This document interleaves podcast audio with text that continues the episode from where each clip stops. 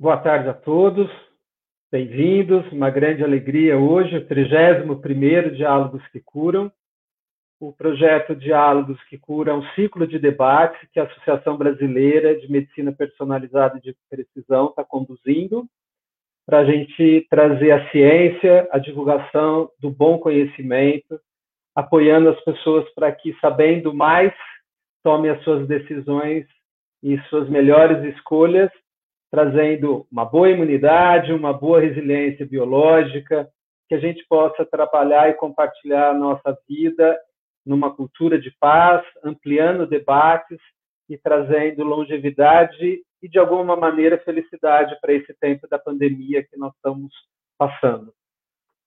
É, meu nome é Rubens Bolos, eu sou médico, tenho um mestrado e doutorado na área de ciências da saúde e o pós-doutoramento em biologia celular do desenvolvimento e na epigenética. E sou presidente da BMPP. Bem-vindo a todos e hoje nós temos uma alegria, uma honra de convidar o Marcelo Paes Barros. Bem-vindo, Marcelo. Obrigado, Marcelo, Rubens. O Marcelo é um químico, ele vai falar da gente, a gente dos micronutrientes do alimento. Ele teve o doutorado em bioquímica no Instituto de Química da USP, o pós-doutorado dele é, foi no Instituto de Botânica, em Estocolmo e Uppsala University, Suécia. Ele é professor titular hoje na Universidade Cruzeiro do Sul. É, a linha de pesquisa dele é na área de metabolismo dos radicais livres, propriedade antioxidante de carotenoides, estresse oxidativos, umas palavras meio difíceis, depois ao longo do final do dia hoje vai todo mundo saber. Espero que sim. Ele é um pesquisador, colaborador da Universidade de São Paulo, foi visitante no Japão, nos Estados Unidos e na Espanha. Bem-vindo, Marcelo, uma honra para nós você estar conosco. Não, o prazer é meu, Rubens, eu agradeço muito o convite, né? É, na primeira vez é, houve um contratempo, infelizmente, mas eu fiquei muito feliz que você voltou a estender o seu convite e com muito prazer eu estou aqui para tentar, talvez, desmistificar um pouco né, do, do, que se, do que se conhece sobre os micronutrientes, né? Talvez até podemos nos embrenhar um pouco sobre suplementação. Eu tenho trabalhado bastante com com a bioquímica do exercício, então, sem sombra de dúvidas, a gente tem que falar um pouco sobre nutrição, né, sobre exercício físico, é, principalmente agora com uma linha nova de pesquisa que nós estamos é, em colaboração com o pessoal lá da Universidade de Coimbra, em Portugal, e, e com, a, com o professor é, Guilherme, lá da, da, dessa universidade, que é a proposta né, dos benefícios que o exercício físico regular traz durante o envelhecimento. Né? Então, isso está mais do que provado que é acima de qualquer efeito que um suplemento, que um, um aminoácido suplementado possa fazer de benefício, o exercício é a, é a força motriz para alcançar esse, esse objetivo. Né? Marcelo, Achei uhum. ótimo que você já entrou, já está colocando todo mundo para fazer atividade física, mas você tem uma história muito rica, né? E hoje a gente traz o cientista como ser humano com os mesmos dilemas, né? Então a gente conta para a gente por que que você resolveu fazer química com na sua juventude e como foi o seu a sua trajetória profissional para chegar a conceber tudo aquilo que você sabe. Então, por que que você foi ser químico? Olha, Rubens, eu fazendo uma. Um, puxando pela memória, né? Eu lembro que, bom, para começar, eu sempre tive muita afeição pela área de exatas, né? É, desde, desde garoto, né? Eu sempre gostei muito, principalmente da matemática, né? E eu lembro, eu, talvez pareça uma história, mas eu, eu gosto de contar essa história até para os meus próprios alunos, né? É, eu lembro que quando eu estava no, no, colégio, eu sempre fiz escola é, pública, né? Eu estava lá no colégio Lazar Segal, lá na Vila Mariana. Eu lembro que o grande terror da escola era a professora Suzana de matemática, né? Então, todos no começo de cada ano, suplicavam para que a professora Suzana não caísse com aquela turma, né? E eu, na sexta série, caí com a professora Suzana, né, de matemática. Por quê? Todos temiam, porque ela era muito exigente. As aulas eram fantásticas, mas ela era muito exigente. É, diferentes tipos de prova, né? Em grupo, provas de loteria, não, não me esqueço até hoje, faz mais de 40 anos, né? E por algum motivo, Rubens, aquilo uh, me impulsionou de uma maneira que eu quisesse impressioná-la. Por algum motivo, aquilo representou para mim um desafio que eu queria provar que eu era capaz e impressioná-la, né? Então, obviamente, foi a disciplina que eu mais estudei aquele ano. E ela, eu uh, realmente chamei a atenção dela, né? Ela, uh, eu gostava de matemática e com aquela didática que ela tinha, com todo aquele arsenal de informação que ela me provia, aquilo foi um, um banquete para mim, né? E ela, inclusive, me, me inseriu para a Olimpíada de Matemática, que eu participei pelo colégio, e eu comecei a perceber logo nessa primeira vez que eu, eu, eu era muito motivado pelos desafios. Né? Eu, eu, quando eu me sentia desafiado, eu, eu respondia bem, né? eu, me, eu me empenhava naquela investida que eu tinha. E aí lembro que quando eu estava no, no, no, no segundo ano do ensino médio, né, já aí em outra escola pública, o Brasílio Machado, logo ao lado ali do, da, do Lozar Segal, na Vila Mariana, eu... São Paulo. Isso, é, exatamente. Eu estava no segundo colegial, eu, eu, eu devo à matemática também uma, uma grande oportunidade que eu tive, que é conseguir uma bolsa no cursinho, uma bolsa integral no cursinho, porque minha família, eu acho que não tinha condições, né? eu provavelmente não, talvez meu, meu percurso fosse totalmente diferente, né? Mas uh, lá no segundo colegial, o cursinho Etapa ofereceu para as escolas ali da região a oportunidade de alguns alunos fazerem uma prova de conhecimentos gerais em matemática e, conforme o desempenho, eles ofereciam bolsas. E eu ganhei uma das bolsas de, de, uh, de cursinho integral, quer dizer, foi providencial para mim. E no terceiro colegial, né, eu, eu, bom, então eu tinha ideia de fazer engenharia naval. Eu não sei porquê. Eu achava interessantíssimo os barcos, tal, tal. Isso no começo do terceiro colegial, né? Prestes a prestar o vestibular. Durante o percurso, também por influência de um professor bastante exigente, bastante desafiador, parênteses, espero que tenham alunos meus aqui ouvindo esse discurso, porque eles vão entender por que, que eu reajo em sala de aula tem professores, eu... você fica tranquilo que tem professores. É. Então, e, e aí, é, nesse terceiro colegial, por, por, pela influência de um professor de química muito é, exigente, né, eu senti novamente esse ímpeto do desafio. E aí, no meio do curso, eu falei, eu vou fazer engenharia química. Né? O curso, o terceiro colegial foi progredindo, né, o professor, professor Menegon, não me esqueço até hoje, né? E eu posso te dizer, Rubens, que no momento de preencher a ficha da, da, da FUVEST, eu falei, quer saber? Eu, não, eu acho que eu não estou tão interessado no, nos, nos, processos industriais, no fluxo de reagente, eu quero entender a química pura, né, propriamente dita. E no momento de me inscrever, eu coloquei química, né? E aí entrei no curso de química. E comecei a, a fazer o curso, né? Claro. Aí ali já começam, a, você já começa a observar algumas disciplinas e já começa a ter afeição por algumas, nem tanto por outras, né? Mas eu estava muito feliz porque todos aqueles assuntos me interessavam. Como eu sempre tive muito vínculo com esporte, eu sempre gostei muito de esporte, né? É... Quando eu tive as primeiras aulas de bioquímica, eu vi algo que me chamou muito a atenção, né? pela primeira vez eu consegui entender muitos dos fenômenos que aconteciam no meu corpo, né?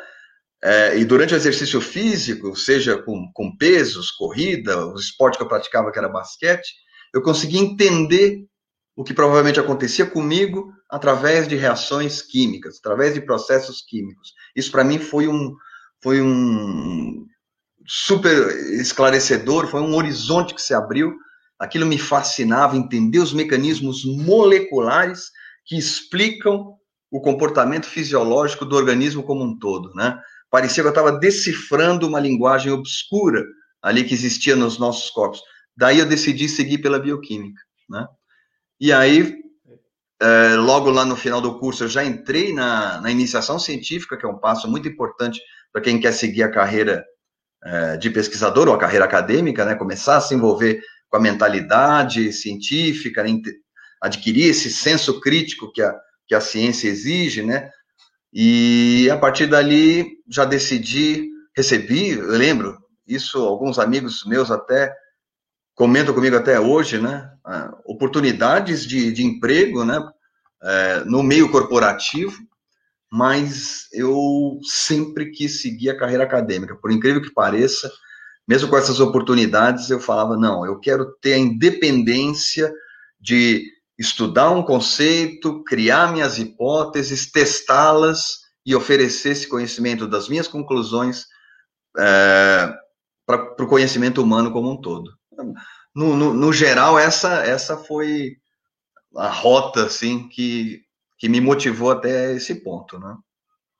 Olha, um grande exemplo para nós, né, que você está trazendo, de que primeiro o professor exigente engaja aluno. Então, professores exigentes, que a gente traga o alto preço para os nossos desempenhos, que a gente possa alavancar a vida. A vida do, do Marcelo começou pela, pela matemática Não. da professora Suzana.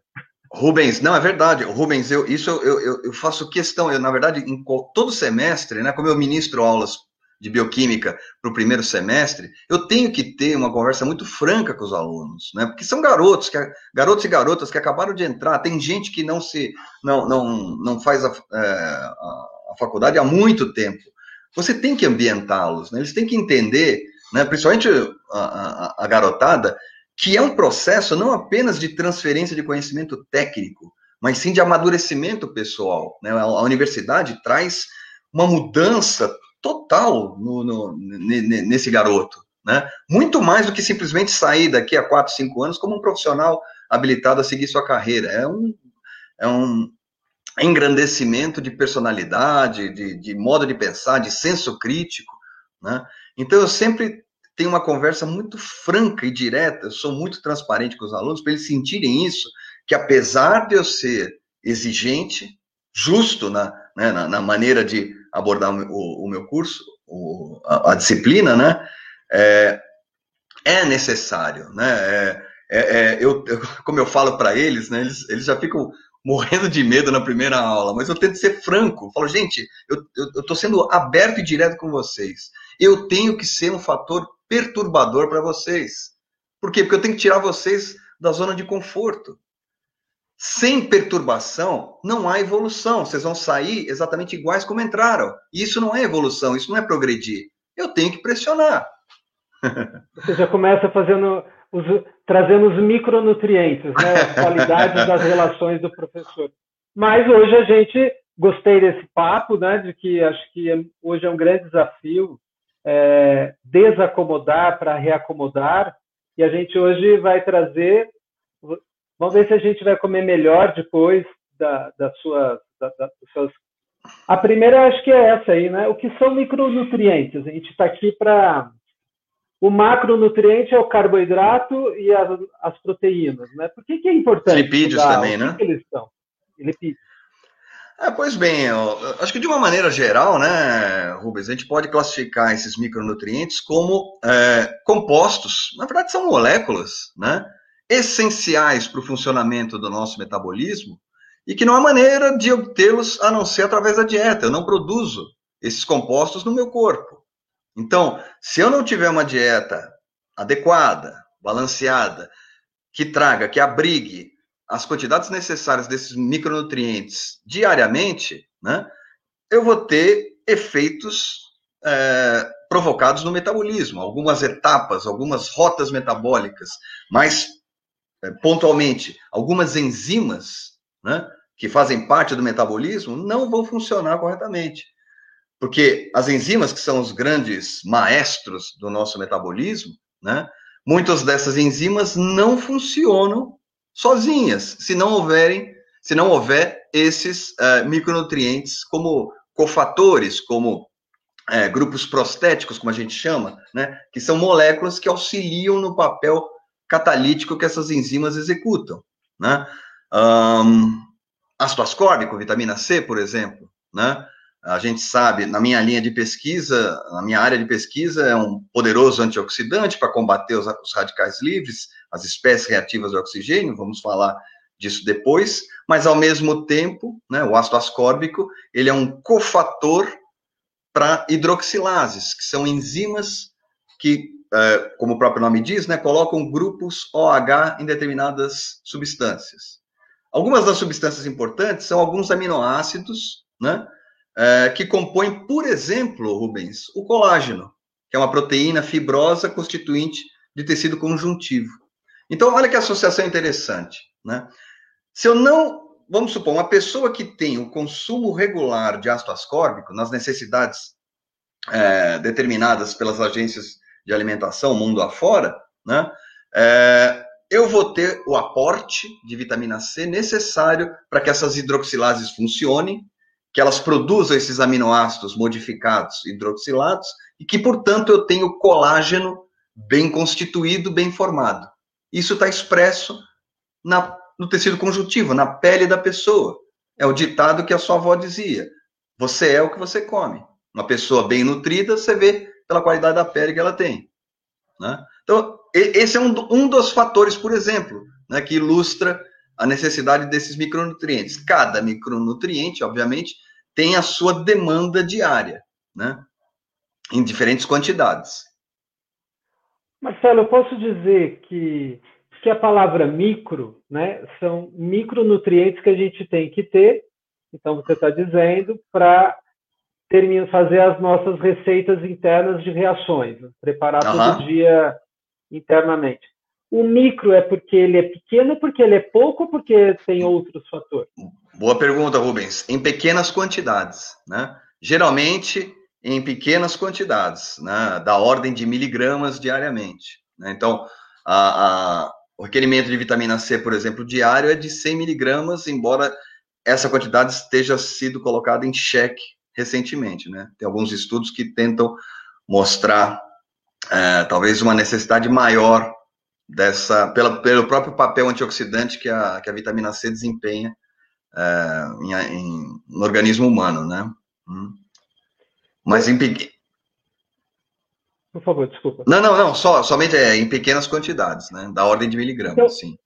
Então, na realidade, como é pequena, micronutrientes são em pequenas quantidades, quando eles fazem falta, eles fazem falta mesmo, né? É uma pequena quantidade que já pode trazer prejuízo. A gente pode pensar assim, como é? É, é por incrível que pareça, né? Mesmo é, em, em, necessidades pequenas, pelo papel que eles executam direta, vamos, vamos pensar diretamente nas enzimas tão fundamentais para o funcionamento metabólico, né? É, basta uma pequena variação nessas concentrações já afeta, né? Já afeta sensivelmente a função daquela enzima e pode afetar né, o processo metabólico envolvido, ou o processo metabólico no qual aquela enzima participa. Né? Ah, tem um, niacina, ou, ou, ou o derivado ácido nicotínico. Ah, niacina, vitamina D, né? Isso, exatamente. É, riboflavina, vitamina B2, importantíssimo para é, para as flavoenzimas, né? muitas delas que participam no fornecimento de energia para a célula. Então, são todos processos vitais que, por incrível que pareça, né, dependem desses, dessas substâncias. Não só, e outra coisa, não, só, não apenas né, é, essas moléculas orgânicas, mas muitos sais minerais, muitos íons. Né? Ah, selênio, zinco, cobre, né, também são é, minerais, mais conhecidos como sais minerais, que também muitos deles desempenham essa função como cofatores de enzimas. Né? Então, micronutrientes, os macronutrientes para quem está chegando. Uhum. Carboidratos, gorduras e proteínas, esses Perfeito. são maiores quantidades.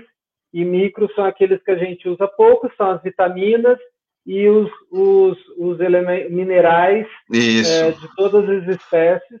E é a combinação desses, dessas vitaminas e com esses minerais que vão ativar o nosso caldo de ser a gente ter reações é. químicas é. Fazer, é, é assim? fazer com que é fazer com que as reações metabólicas fundamentais para tantos processos né, vitais da nossa sobrevivência possam essas enzimas possam atuar em forma plena, possam atuar que não que a atividade dessas enzimas não seja limitada pela falta desses cofatores, né? agora, Marcelo, agora... fala um pouco o que é enzima, porque você fala enzima, eu, eu, acho que eu sei, mas enzima não sei se é tão claro. O que é uma enzima, né? Enzima, Ela, como, como eu é? brinco até, até em sala de aula, são os é, Eu faço uma analogia, Rubens, que eu acho que ajuda bastante, né? Quando eu, quando eu vou dar aula para os garotos, né, eu apresento o mapa metabólico de uma vez. Nossa, né? O pessoal, né, como eles falam, mapa metabólico ou mapa diabólico, né? porque é um mapa que apresenta todas as vias metabólicas que se conhece é, de funcionamento numa célula. Né? Então, na, na, dimensão que eu tenho para ter um mapa metabólico inteiro num slide que eu apresento em sala de aula, você mal enxerga as estruturas químicas das substâncias. Você só vê seta para um lado para outro, consegue ter mais ou menos uma ideia de como é o fluxo, né? como é o fluxo é, de metabólitos, qual se transforma em qual, mas aquilo é literalmente um mapa diabólico, né? Eu falo, ó, gente, a analogia que eu faço para vocês é como se eu pegasse vocês, imagine que vocês moram em outra cidade, eu pegasse vocês das cidades de onde vocês nasceram, de onde vocês vivem, pego num ônibus, trago para São Paulo, jogo ali na, na rodoviária do Tietê, eu falo, se vira. É mais ou menos o que vocês estão sentindo agora, né? Então, é, se eu mostrar o mapa de São Paulo para vocês, vocês também vão estar perdidos, não vão saber onde estão, né? Então, eu queria que vocês entendessem né, que essa analogia é muito válida, porque o fluxo de substâncias, você pode entender como se fosse o fluxo, o fluxo de substâncias dentro da célula, analogamente poderia ser como o fluxo de automóveis dentro da cidade de São Paulo. Tá? Então, vamos supor, é, durante no, de manhã cedo em São Paulo, você tem um fluxo de automóveis das periferias para o centro, porque as pessoas se deslocam da casa onde moram para os grandes centros né, é, de trabalho que, é, se localizam mais na região central. No final do dia, é justamente o movimento contrário, do centro para a, as, as regiões residenciais. Então, é óbvio né, que o fluxo de substâncias tem que variar conforme a circunstância em que a célula ou a cidade se encontra. Né? Tá bom, e o que, que as enzimas têm a ver com isso? Alguém precisa regular esse fluxo de substâncias. Então, na analogia do mapa metabólico com o mapa da cidade de São Paulo e o fluxo de automóveis, as enzimas seriam os semáforos da cidade, que controlam o fluxo de substâncias no sentido desejado. E o mais brilhante dessa analogia é que esses semáforos mudam conforme a circunstância em que a cidade barra célula se encontra. Então, durante a manhã, eu tenho que favorecer o fluxo da periferia para o centro. Então, é óbvio que as enzimas que trabalham nesse ou semáforos, perdão, que trabalham nesse sentido, ficam mais tempo com o farol verde da periferia para o centro e mais tempo com o farol vermelho do centro para a periferia, porque o fluxo tem que ser naquele sentido de manhã cedo. Só que, curiosamente, no final do dia, esse temporizador do semáforo tem que inverter. Essa analogia é até válida, porque você consegue mexer na atividade das enzimas, que são os grandes catalisadores das reações. São eles que aceleram as reações num sentido e muitas vezes no sentido contrário também. Perfeito, Marcelo. agora todo mundo já sabe que é uma enzima, hein? Os alunos teus, se estiverem aí, se eles fracassarem. Então, a gente imagina que a gente tem tráfegos, os nossos tráfegos, nossos carros são as nossas moléculas, e quem coordena entradas e saídas, de alguma maneira, são os semáforos, que são as enzimas e os cofatores, etc. É uma, é uma, é uma boa analogia, Rubens, porque se você pensar, essas enzimas estão obedecendo à circunstância em que a cidade se encontra. Se porventura, vamos supor, bom, deveria ser assim, né, com um, um sistema, um, uma engenharia de, de tráfego adequada. Se porventura houvesse uh, uma obra, você tem uma grande via impossibilitada, essa engenharia de trânsito deveria criar uma alternativa né, para que os carros pudessem escoar sem trazer transtornos para os motoristas, né? É mais ou menos a mesma coisa, né, que acontece na célula. Muitas vezes um processo é, tem, a, a, gente observa desvios metabólicos, né? Por exemplo, que acontece na gliconeogênese, uma etapa importante quando você está em jejum, por exemplo, né?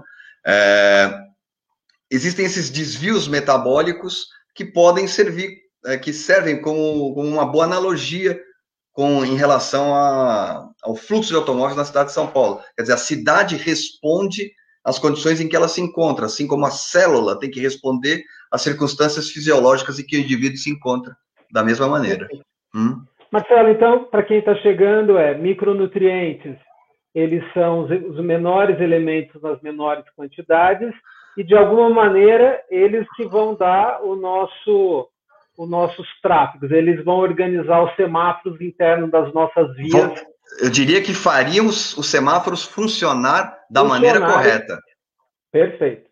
Né? E agora. É, agora tem uma questão. Gente, tem uma questão importante, Funciona bem no semáforo já é o sinal de doença, pode ser assim? Ou falta? Pode, com certeza, com certeza. Então, muitas vezes, né, imagine se você tem micronutrientes eh, em quantidades deficientes para enzimas responsáveis pelo fornecimento de energia para a célula. Não tenha dúvida, né? Você pode sentir indisposição, cansaço durante o dia, pode não ter nada a ver com as suas atividades, mas simplesmente uma questão nutricional, a falta de alguns micronutrientes necessários uh, para essas enzimas funcionarem de maneira adequada. Né? Perfeito. Então, tem uma questão, Rubens, desculpe, mas só tem uma questão que talvez você uh, queira discutir uh, depois, ou no momento que você achar mais conveniente, é que na definição de micronutrientes, são substâncias em que já se sabe né, qual é a participação, exatamente qual é o mecanismo de ação, quais são as enzimas dependentes desses compostos, né? quais são as consequências da falta desses micronutrientes para essas enzimas e para os processos metabólicos, e digo mais, as quantidades recomendadas diariamente. A grande questão hoje em dia é a enorme gama de outras substâncias, né, que se sabe que tem um efeito benéfico à saúde, mas que ainda não se encontram nessa categoria de micronutrientes. Então, há vários compostos da dieta humana que sabemos que o consumo regular traz benefícios à saúde, mas ainda não sabemos qual é a dose necessária recomendada, né? Então, olha, aí vem boa parte dos compostos com que eu trabalho, os antioxidantes, por exemplo. Né? Então, o conhecimento sobre o tal do metabolismo de radicais livres ou metabolismo redox vem crescendo é, abruptamente, né? E aí, quando você, eh, quando você se insere na literatura científica, você vê os mais diferentes trabalhos com os frutos mais exóticos dos países tropicais mais longínquos, né? E uh, você vê relatos, né? Porque a gente tem que buscar os relatos que a população traz. Olha, mas aqui a gente consome muito esse fruto, nunca teve em casa a gente até usa tal fruto para uma determinada patologia e realmente a gente vê que há melhoras, bom, tem que ser investigado, né? E muitas vezes o princípio ativo, aquele composto presente ali naquela substância, uh, às vezes evidenciada a sua ação in vitro, será que tem relevância em vivo? Se, se tem a relevância em vivo em seres humanos, ou, ou partindo do, do início, em, em modelos animais, será que tem em seres humanos? E se tem efeito em seres humanos, qual é a quantidade necessária? O excesso traz prejuízos ou eu sempre vou colher benefícios? Então, além dos micronutrientes já muito bem definidos, Rubens, essa nova gama de substâncias, né? Eu não diria nova, né? Mas é que você está tá descobrindo agora como funcionam, né? Talvez num futuro é, uma grande, um grande receituário, vamos dizer assim, né, de substâncias e de talvez até de micronutrientes, né, muito além dos sais minerais e vitaminas. O que você está trazendo é muito importante, ah. Marcelo, porque a, a, a BMPP está muito próxima da Organização Mundial da Saúde no programa de infodemia, né, combater a desinformação e fake news na Perfeito. saúde. No mundo todo, o que tem mais fake news é na área da saúde. A segunda é que há muito equívoco, principalmente no Brasil, entre os profissionais da saúde e da nutrição, sejam médicos, nutricionistas e mesmo em outras áreas, é, trazer o, o, o, trabalho científico que foi feito experimental, ou seja, em camundongos e ratos, e querer já rapidamente aplicar como se fosse uma máxima é, para o ser humano, e isso pode trazer problema. Gostaria que você re recomendasse, então, mais isso que você trouxe. é, o, aí. É, é, tá aqui na praça em frente. O, o, o Rubens, o, essa é uma questão muito importante, né? Eu, eu, como químico, bioquímico, eu volto ao meu trabalho mais para entender os mecanismos pelos quais esses compostos atuam, né? Então, por exemplo, uma das minhas linhas de pesquisa é justamente sobre os carotenoides. Muitos desses compostos são conhecidos, né? Então, tem o beta-caroteno na cenoura, na abóbora, o licopeno no tomate, em algumas frutas vermelhas, como melancia, por exemplo, goiaba. Uh, eu, particularmente, trabalho com um carotenoide que se chama astaxantina, não tão conhecido o nome, mas é o que dá a cor rosa alaranjada à carne do salmão, né? Então, já desde o meu pós-doc na Suécia, foi justamente esse o composto que, é, que eu comecei a trabalhar lá, né? É, a gente vem investigando por quais mecanismos esses compostos notoriamente trazem benefícios à saúde, né? Então demanda muito, porque a primeira, a primeira questão, imagine o seguinte, Rubens, é saber como funciona, né? Qual é, por qual método? Porque se você observar, muitos desses micronutrientes têm uma absorção é, diferenciada de organismo para organismo, de indivíduo para indivíduo. Por isso que surgiu a tal da nutrigenômica e nutrigenética. Né? Então, é, essa é uma outra questão em ebulição na área de nutrição. Né? Muitos dos meus colegas da área de nutrição discutem muito isso, que talvez um dia, né, para ter é, mais esclarecida essa função da nutrição para o bem-estar, para a saúde humana, talvez a gente tenha que partir para uma observação mais personalizada, né? Porque é, tem, nossa, durante as aulas na graduação e na pós-graduação, eu sempre tenho alguns dados interessantes mostrando, né, como uma mesma dose de, por exemplo, na vitamina C, é, pode inferir em diferentes níveis plasmáticos de vitamina C em diferentes indivíduos. Mas a recomendação é uma só, né? Porque é uma quantidade que é, notoriamente vai trazer aqueles níveis necessários para que as enzimas dependentes de ácido ascórbico desempenhem 100% da sua função. Né? Então, pelo menos eu sei que aquela dose que está sendo recomendada por aquela agência é, de alimentos, ela garante né, a, as funções que a vitamina C tenha que é, desempenhar naquelas enzimas. Então, esses compostos, ele, é, o primeiro passo seria entender os mecanismos pelos quais eles funcionam.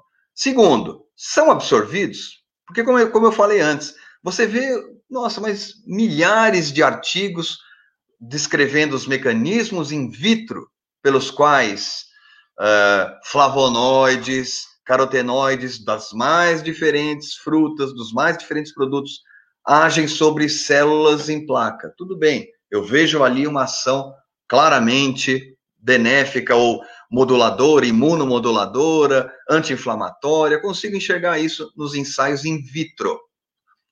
Quem disse que você absorve aquele composto em quantidades significativas pelo trato gastrointestinal?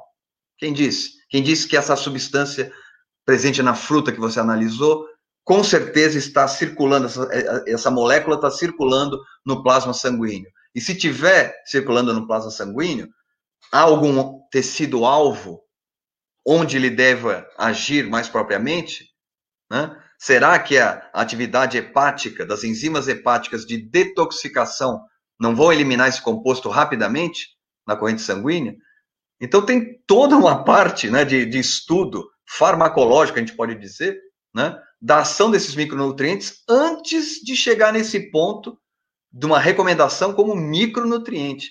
Então, na minha área, que é o dos antioxidantes, que é uma área que já vem crescendo há muito tempo, né? Já se conhece é, os radicais livres, as espécies reativas de oxigênio e nitrogênio, os compostos antioxidantes há muito tempo e, com exceção de vitamina E notoriamente um antioxidante lipossolúvel.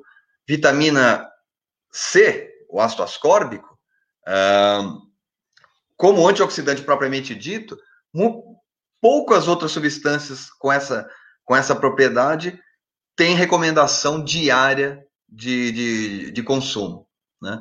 O que se observa, ou, as recomendações são feitas, ó, é, adquira esses compostos com uma, com uma dieta diversificada, a mais colorida possível, até se brinca, né, porque deve trazer a maior gama de compostos é, antioxidantes, por exemplo, né, para você ter uh, essa proteção das suas defesas, proteção das defesas antioxidantes contra essa ação lesiva dos radicais livres. Mas a quantidade necessária diariamente ainda não se tem, não se bateu o martelo para isso. Muita pesquisa tem que ser feita.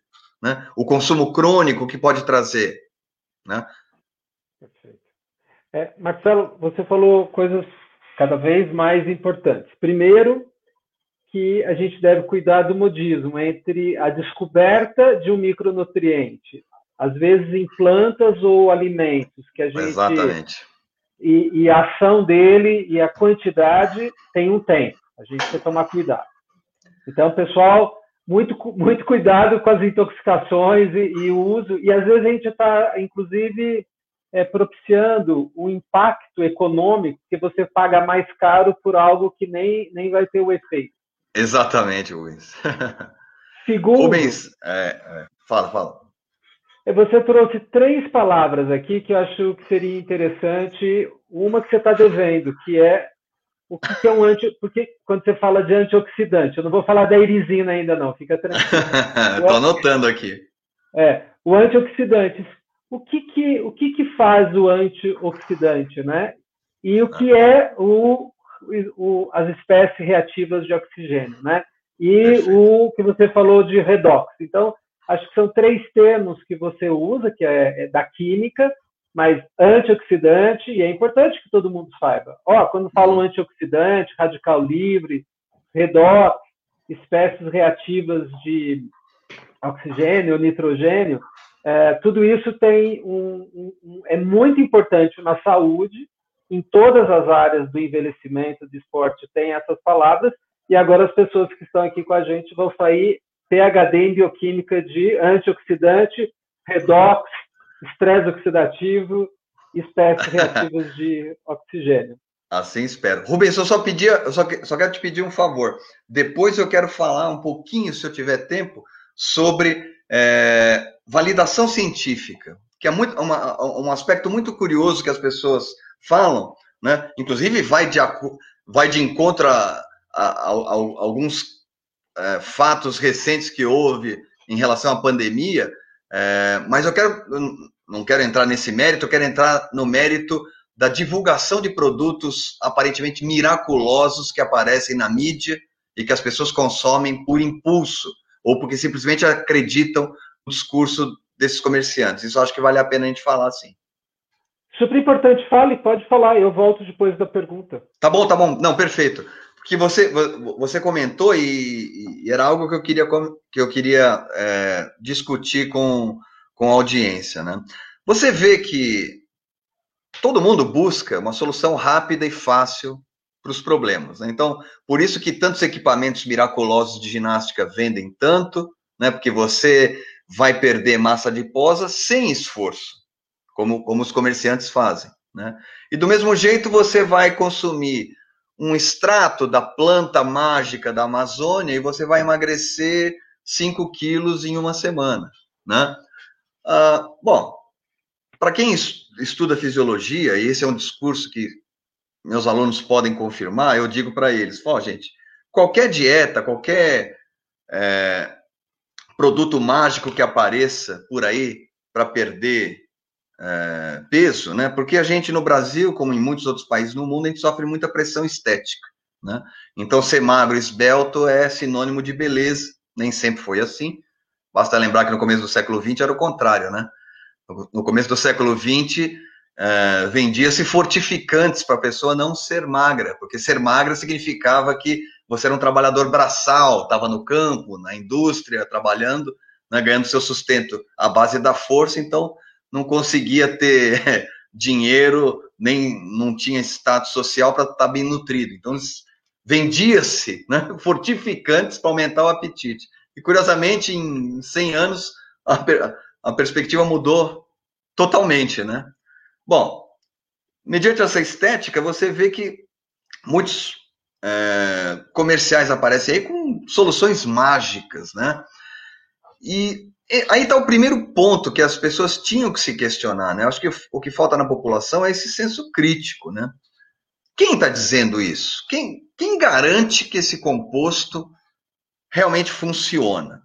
Eu vou acreditar no discurso, ah, mas tem prova, mas, mas não são provas verdadeiras. Essa é a prova que o vendedor está te dizendo. Né? Então, como a gente diz, né, o primeiro ponto da, da, é, desse escrutínio né, é a validação científica. Tem validação científica? E como é que eu, eu vou achar a validação científica? Precisam ter artigos científicos que comprovassem aquela, a, a, aquele efeito. Tá? Bom, aí vem o segundo nível, né? Isso é muito curioso, porque muitas vezes você tem é, alguns comerciantes, né? alguns é, vendedores de produtos desse tipo, já sabendo dessa premissa, né, conseguem até alguns artigos científicos que validem o seu produto. Certificado cientificamente, temos artigos científicos aqui. Pois bem, aí tem mais um ponto de análise. Quem publicou esses artigos? Foi a própria equipe de pesquisa da empresa, né? Uh, e outra coisa que é bastante curiosa que geralmente as pessoas não param para pensar. Tudo bem, eu, ele está apresentando três validações científicas que apontam para a eficácia do produto dele.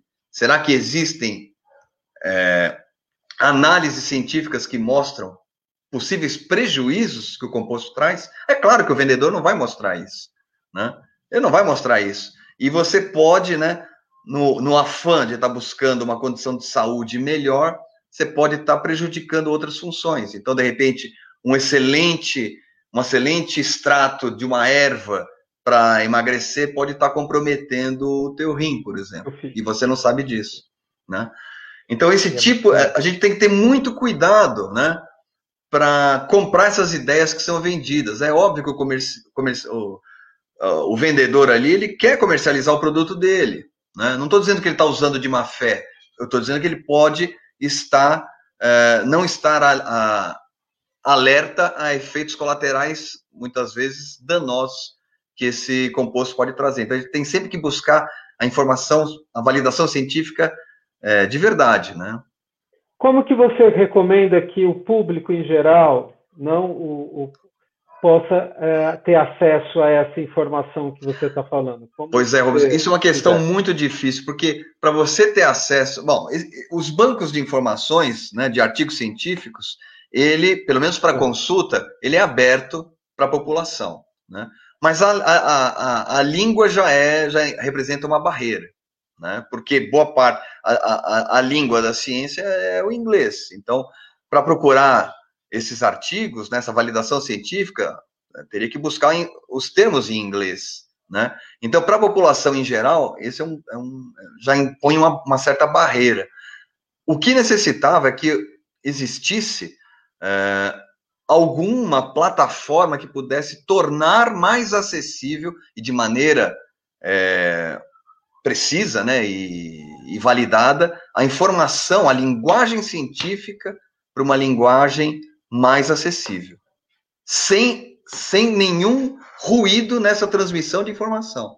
Né? Então, eu tenho base como PubMed, tenho o Scopus, é, uma pesquisa científica que fosse feita com determinado composto que se elocubra, que tem uma, uma ação benéfica para determinado aspecto da saúde, que ele pudesse, né, uma, essa análise ser transmitida para o público de uma maneira clara, direta. Eu não conheço um veículo que hoje faça isso. Né?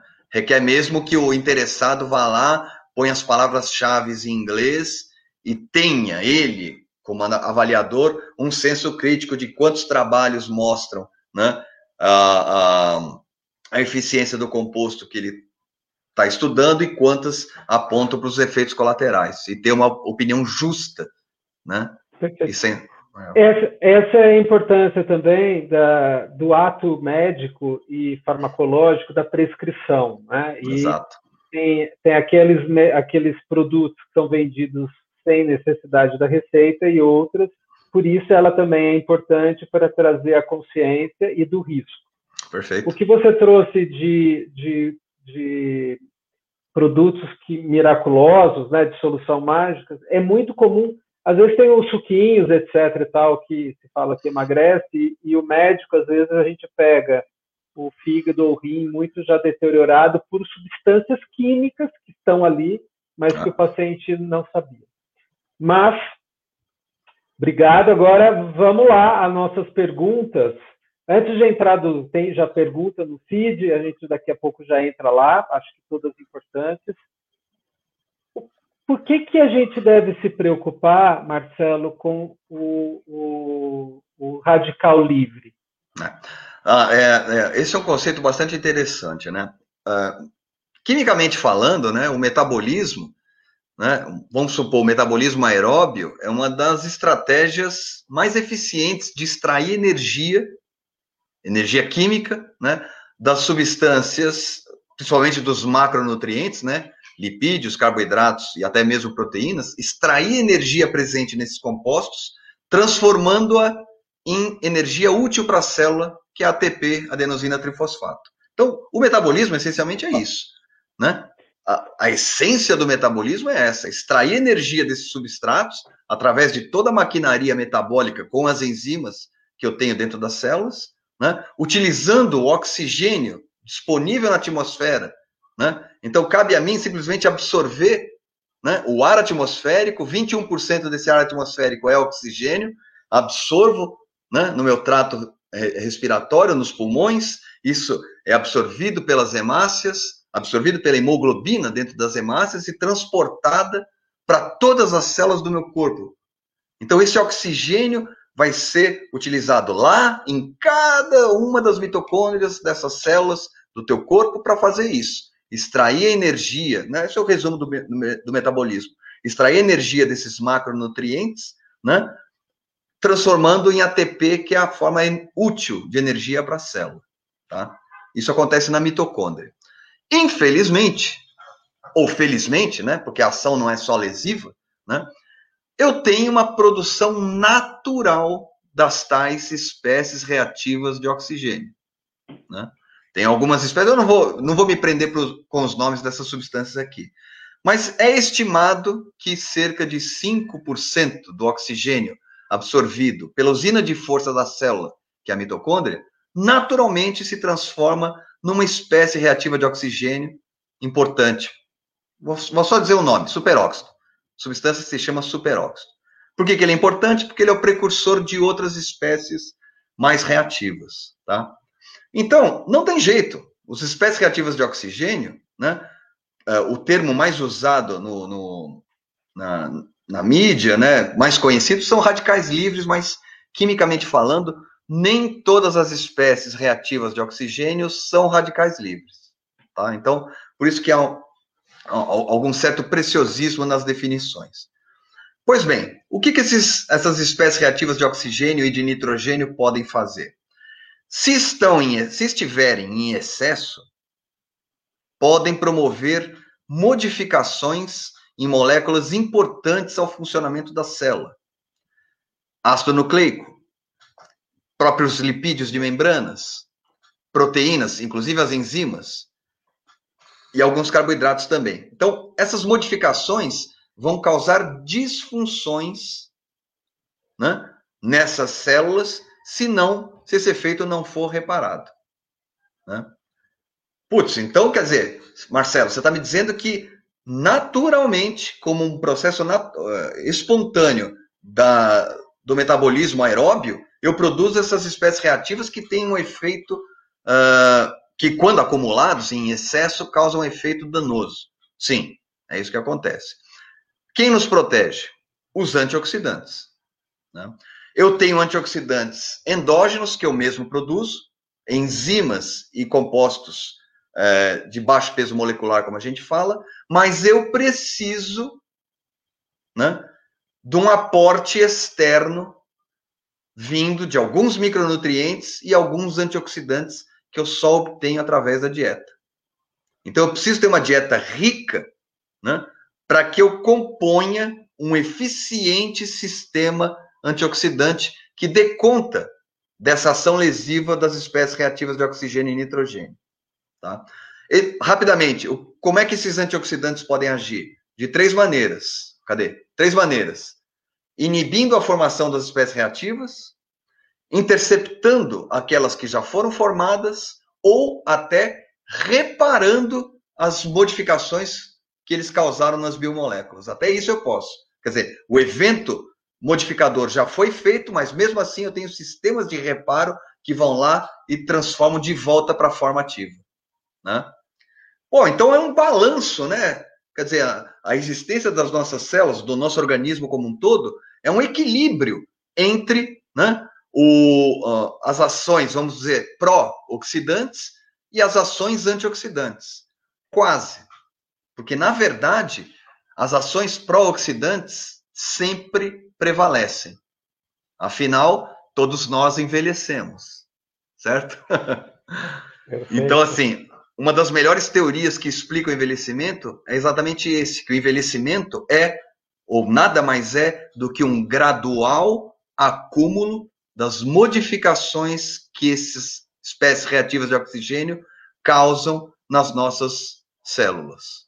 As disfunções que são é, gradualmente acumuladas durante o envelhecimento, nada mais é do que isso, uma, uma prevalência né, da ação oxidativa dessas espécies sobre as nossas defesas. Cabe a nós, né, claro, quando, essas, quando essa prevalência é muito alta, né, começam até a surgir várias patologias que têm como mecanismo básico as espécies reativas de oxigênio. Câncer tem como base uh, os radicais livres, vamos dizer assim, catarata, diabetes, né? Então, cabe a nós, com bons hábitos, fazer com que essa diferença entre a ação pró-oxidativa e, e, a ação antioxida, antioxidante seja, dia após dia, a menor possível, né? Então, eu me alimento bem, eu, eu componho a minha defesa antioxidante com uma boa dieta diversificada, eu evito tabagismo, tento viver num lugar com baixo índice de poluição, tento diminuir o nível de estresse, porque tudo isso aumenta a produção de radicais livres. Tudo isso faz essa prevalência da ação pró-oxidativa vencer as minhas defesas antioxidantes. Perfeito. Essa é a máxima mais importante hoje na saúde, e isso que é importante frisar, o que o Marcelo uhum. trouxe, é esse equilíbrio ou desequilíbrio do estresse oxidativo quanto a palavra mais estressado oxidativo indica que a gente está ficando literalmente mais adoecido, mais inflamado e algumas doenças crônicas, portanto, envelhecimento precoce, é, é, funções que a gente vai perdendo ao longo da vida. Isso explica por que, que a tireoide funciona mais cedo, por que, que algumas pessoas têm é, funcionamento de glândulas, menopausa precoce, osteoporose, além de doenças cardiovasculares. Por outro lado, com uma boa escolha de dietas e práticas de exercício, uma boa qualidade de sono, eu neutralizo essa tendência a gente ficar mais enferrujadinho. Agora tem um detalhe. um pouquinho? Não, perfeito, Rubens, perfeito. Agora, já que consolidamos esse tópico, tem mais um detalhe importante, né? É, isso é bastante interessante. Bom, então já entendi, Marcelo. Eu vou eliminar os, as tais espécies reativas de oxigênio do meu corpo. Infelizmente, não é assim que funciona. Porque, como né, se sabe, é, um ditado conhecido, né? minha avó dizia esse ditado, minha avó portuguesa dizia esse ditado, né? nem tanto ao mar, nem tanto à serra. Né? Quer dizer, o segredo da vida é o caminho do meio. Né? Uh, eu preciso de uma certa concentração né, de espécies reativas de oxigênio no ambiente celular, por quê? Porque eles funcionam como sinalizadores redox. Então, a concentração, uma, uma certa concentração dessas espécies reativas de oxigênio é necessária para ativar sinalização celular, algum, algumas é, rotas de sinalização celular para ativar alguns genes citoprotetores essenciais para o nosso corpo. Quer dizer, eu não posso eliminar por todo essas espécies antioxidantes. Então, quando você vai, por exemplo, numa loja de produtos uh, naturais e o, o, vendedor lá fala: olha, aqui eu tenho um, um, composto, né, um suplemento antioxidante que tem duas mil vezes a, as necessidades diárias de vitamina C, mil vezes de vitamina E, você pensa, pô, é um poderoso antioxidante, eu vou eliminar os radicais livres do seu corpo. Ó, isso não é verdade. Mas se fosse verdade, se causasse isso, se eliminasse, você não sobreviveria. Esse é o fato, porque você precisa. E, e, tem uns trabalhos incríveis, Rubens, que saíram já há algum bom tempo na área de exercício físico. Olha que incrível. Isso vai chamar muita atenção, porque é, esses trabalhos mostravam que a suplementação excessiva com, com antioxidantes, ela suprime o efeito benéfico fisiológico que os exercícios físicos trazem. Como, como exercício físico provoca um aumento das espécies reativas, e aí está o segredo. Eu tenho que fazer com que o exercício físico moderado produza um aumento controlado, vamos dizer assim, das espécies reativas de oxigênio no músculo, no fígado, no coração, e é esse aumento controlado das espécies reativas de oxigênio que vai ativar, via sinalização redox, a ativação daqueles genes citoprotetores. Por isso que conforme eu vou fazendo exercício, o estímulo tem que ser cada vez maior conforme eu vou me adaptando, porque é uma crescente. Se eu suplementar com excesso de antioxidantes, eu acabo com esse sinal e eu não colho os benefícios que o exercício físico traz, por incrível que pareça. Perfeito. Esse ponto, é, a gente já vai colocar, vou colocando as perguntas. A Érica Marion, obrigado pela pergunta. Gostaria de saber como a atividade física influencia nas reações químicas na vias metabólicas. Primeiro, olha, desculpa a ordem, conforme vai chegando, no sentido de encaixe, a gente vai fundo. O Marcelo está dizendo de que não é um atalho simples eu tomar uma vitamina e achar que eu estou neutralizando. Não funciona. Por isso que aquele monte de listas que às vezes a gente faz de profissionais e, e é, médicos, inclusive, de várias outras pessoas vão e fazem o seu shopping de vitaminas, terá e terão efeitos na vida daquela pessoa. Então, não comprem e não façam isso. O Marcelo está deixando bem claro de que você pode deixar uma via ligada o tempo todo, né? o semáforozinho fica descontrolado, ou ele fica estancado. Então, isso é a expressão ou repressão gênica. Estou é, tentando sempre resumir, viu? Porque Não, perfeito, perfeito, Rubens. É, é para a gente ir fazendo, tocando, tá? Tem perguntas. E, e aí, atividade física? Eu, olha, pro, pro Marcelo, eu suplemento, eu tomo glutamina, eu tomo whey, mas eu não saio daquele peso, eu canso, eu fadigo, eu não vou. Será que eu estou errando em alguma coisa? Não, ó, a, pergunta da Érica é boa, né? A gente, é, é, na verdade, é uma pergunta complexa, né? Porque é. são, são, são muitos processos fisiológicos e metabólicos envolvidos, né? Eu acho que vale a pena a gente tentar entender primeiro o, como funciona o exercício físico, né? Seja o exercício físico de caráter é, mais de força ou o exercício físico aeróbio, né? Ele envolve contração muscular, né? Então, o processo de contração muscular geralmente provoca degradação das fibras, né? Ah, principalmente o trabalho de força com pesos, musculação. Né? Você rompe fibras, né? E depois você vai precisar recuperar essas fibras. Por isso que para como recuperação do exercício, você precisa de boa nutrição, precisa de descanso, você precisa é, de todos os aspectos necessários para reconstituir essas fibras. Né?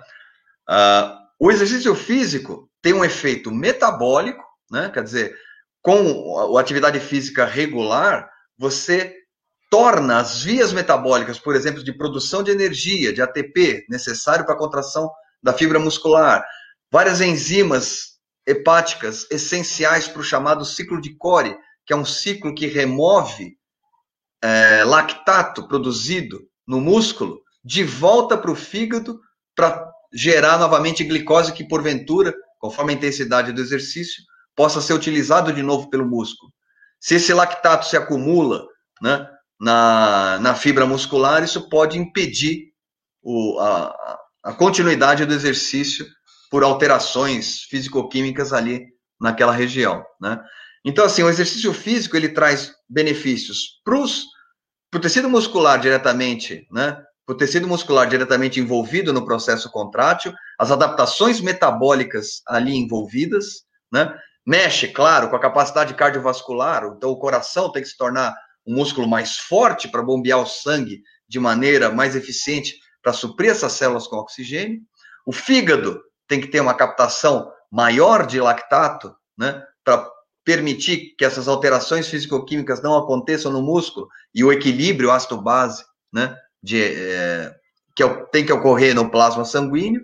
E além disso, tem todos os efeitos hormonais, né, que o exercício físico traz, sejam hormônios de ação anabólica, que vão causar o aumento de massa muscular, e até neurotransmissores que trazem aquela sensação de bem-estar. Então, logo depois que a gente faz o exercício, né, aquela sensação é, ou reconfortante né, de, de bem-estar que você sente, são boa parte é, oferecidas pelas endorfinas liberadas né, é, no teu cérebro. Né, isso te dá uma sensação de dever cumprido, de prazer. Tem dopaminas ali também envolvidas. Né? Então, é um grupo de alterações fisiológicas e metabólicas muito importantes e que, para que você comece a colher os efeitos benéficos, isso tem que ser feito de maneira moderada e regular. Tá? Não adianta da noite para o dia você se propor a fazer uma atividade de alta intensidade, seu organismo não está preparado daquilo para aquilo e você vai colher mais malefícios do que benefícios propriamente ditos. Olha, pessoal, o Érica, esquece essa aula, porque ele deu aula de pH, de neurotransmissor e de metabolismo em cinco minutos. Então, o exercício ele é gradual, ele trabalha no pH do sangue, ele você pode ele vai, você vai sair ou com prazer ou não, porque você ativou uma via da saúde ou da via da doença, que é as, as questões não. E a terceira, você entrou, piorou a tua vida, você ficou mais estressado, oxidando, e você pode ter lesões, inclusive. E lembrei de uma coisa, Rubens, que eu, que eu, que eu lembrei agora. Se o exercício físico, imagine assim que, uh, como eu, eu brinco até com os alunos em sala de aula, né? Estamos agora em agosto, quase entrando em setembro, está na hora de começar o projeto verão, né? Todo mundo faz o, o projeto verão, já começa a pensar, putz, em breve vou, vou, botar um biquíni, vou tirar a camisa na praia, já tenho que começar a me preocupar com isso. E aí vem aquela pressa, o grande problema é a pressa, né? Então, exercício regular, não, vou amanhã na academia, já me matriculo, na segunda-feira já me matriculo e vou treinar seis vezes por semana, para quem estava parado, né?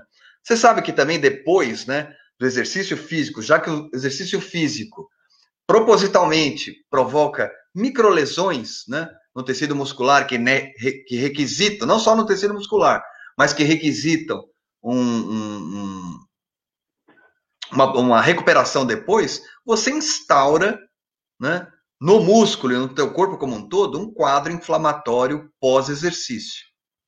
Se esse quadro inflamatório pós-exercício for muito intenso, já tem trabalhos científicos que mostram que isso diminui abruptamente o teu ímpeto de repetir a atividade no próximo dia, ou talvez até na próxima semana, depende da, da intensidade desse quadro pró-inflamatório instaurado. Então não adianta ter pressa. O, o segredo é estímulos contínuos e controlados, moderados para o progresso. Aí sim. Perfeito. O Marcelo está dizendo aquilo que é fantástico na medicina de precisão. Não há atalhos, a vida é feita de processos. É um é. abrir e fechar de semáforo e é, a velocidade é, não há milagres. E acho que, de alguma maneira, a Lu Souza, entendi que é Lu, obrigado pela pergunta. O exercício excesso em algum momento pode ser prejudicial? Você Sem dúvida nenhuma, é. Basta ver esse quadro lesões, inflama, né? É. é isso aí. Então, pessoal, E outra, tem uma outra questão, muito interessante isso, Marcelo, porque é, às vezes a gente sai do exercício falando eu quero mais, às vezes eu saio do exercício falando assim, acho que eu preciso descansar um pouquinho. É. E é muito importante esse, essa autorregulação que nós Percepção, temos, não tenha dúvida. Da percepção. Isso foi, foi fantástico. Tem muita gente já te elogiando aqui. Agora eu vou voltar para uma pergunta Obrigado pra, por todos pela participação, é, Laércio e as pessoas que estão. Acho, acho que você tem, você tem um fã-clube ou amigos teus aqui, que é muito bom. Bem-vindos todos. que bom. É, a, a, a Cristiane fala do triptofano, né? Porque a gente fala de micronutrientes, você falou que é tão importante a dieta, a gente escolher na dieta. Então, o Marcelo, para quem está chegando, está meio perdidinho ainda, é o seguinte: nem tudo que a gente come como vitamina a gente absorve. Ele já trouxe isso, então é melhor você investir na dieta e deixar a prescrição pontuada, que tem uma pergunta aí para a gente responder. Segundo, que tipo de alimento tem cada micronutriente? Né? E eu acho que a, a Cristiane ela aumenta a produção de serotonina no sistema nervoso. Verdade. Minha questão é se há possibilidade dos alimentos consumidos de maneira correta, quantidade diária, poderem substituir os antidepressivos e inibidores seletivos de recapturação de serotonina. É, é ótima pergunta. É. Vamos lá. Ó, ótima pergunta, Cristiane. Na verdade, é, eu, eu, já vejo que a Cristiane né, é, se preocupa com um dos aminoácidos mais difíceis, né, mais complicados, um aminoácido essencial e talvez seja o grande dilema, por exemplo, para quem opta para mudança de dieta onívora para uma dieta vegetariana vegana. Né? Essa é uma grande questão, porque as fontes vegetais de triptofano né, representam uma preocupação muito grande. Por isso que quem opta por uma mudança para uma dieta vegetariana vegana tem sim que fazer um acompanhamento com o nutricionista. Não é banal, não. É, não é só uma questão de ferro, uma questão de é, alguns micronutrientes que são mais abundantes, ou riboflavina, por exemplo, que é um micronutriente bastante abundante em fontes animais, não é apenas isso. A, a serotonina, a, a, o triptofano é um dos aminoácidos essenciais é, mais difíceis né, de se encontrar nas quantidades necessárias em fontes vegetais. Outro fato interessante do triptofano é que ele também é precursor da melatonina que é um, também um, um neurotransmissor relacionado ao ciclo de alerta e sonolência. Então, muitas vezes, a falta de triptofano pode interferir na qualidade do sono. Isso é extremamente preocupante, porque vocês sabem muito bem que uh, tem toda uma medicina do sono por trás uh, do, que tô, do, do meu discurso aqui, que mostra que você precisa atingir diferentes níveis de de estágio do sono para que você tenha uma recuperação física e principalmente cognitiva, né? É, durante esse período. Né? E, muitas vezes a gente vê que é, problemas na qualidade de sono que não são detectadas claramente, muitas vezes são causadas simplesmente por uma deficiência no fornecimento de triptofano na dieta diária daquele indivíduo. Isso é bastante interessante. Né? Eu, uh, é, é um pouco difícil, Cristiano, a gente dizer que a suplementação de triptofano poderia reverter esses quadros uh, de depressão nesse nível, né? Porque são uh, perfis psicológicos bastante complexos, né? Não apenas uh, ou unicamente associados a variações nos níveis de um neurotransmissor como a serotonina, né? Você tem que pensar também que esse neurotransmissor tem receptores. E muitas vezes essa propensão à depressão pode ser um problema no número de receptores, né?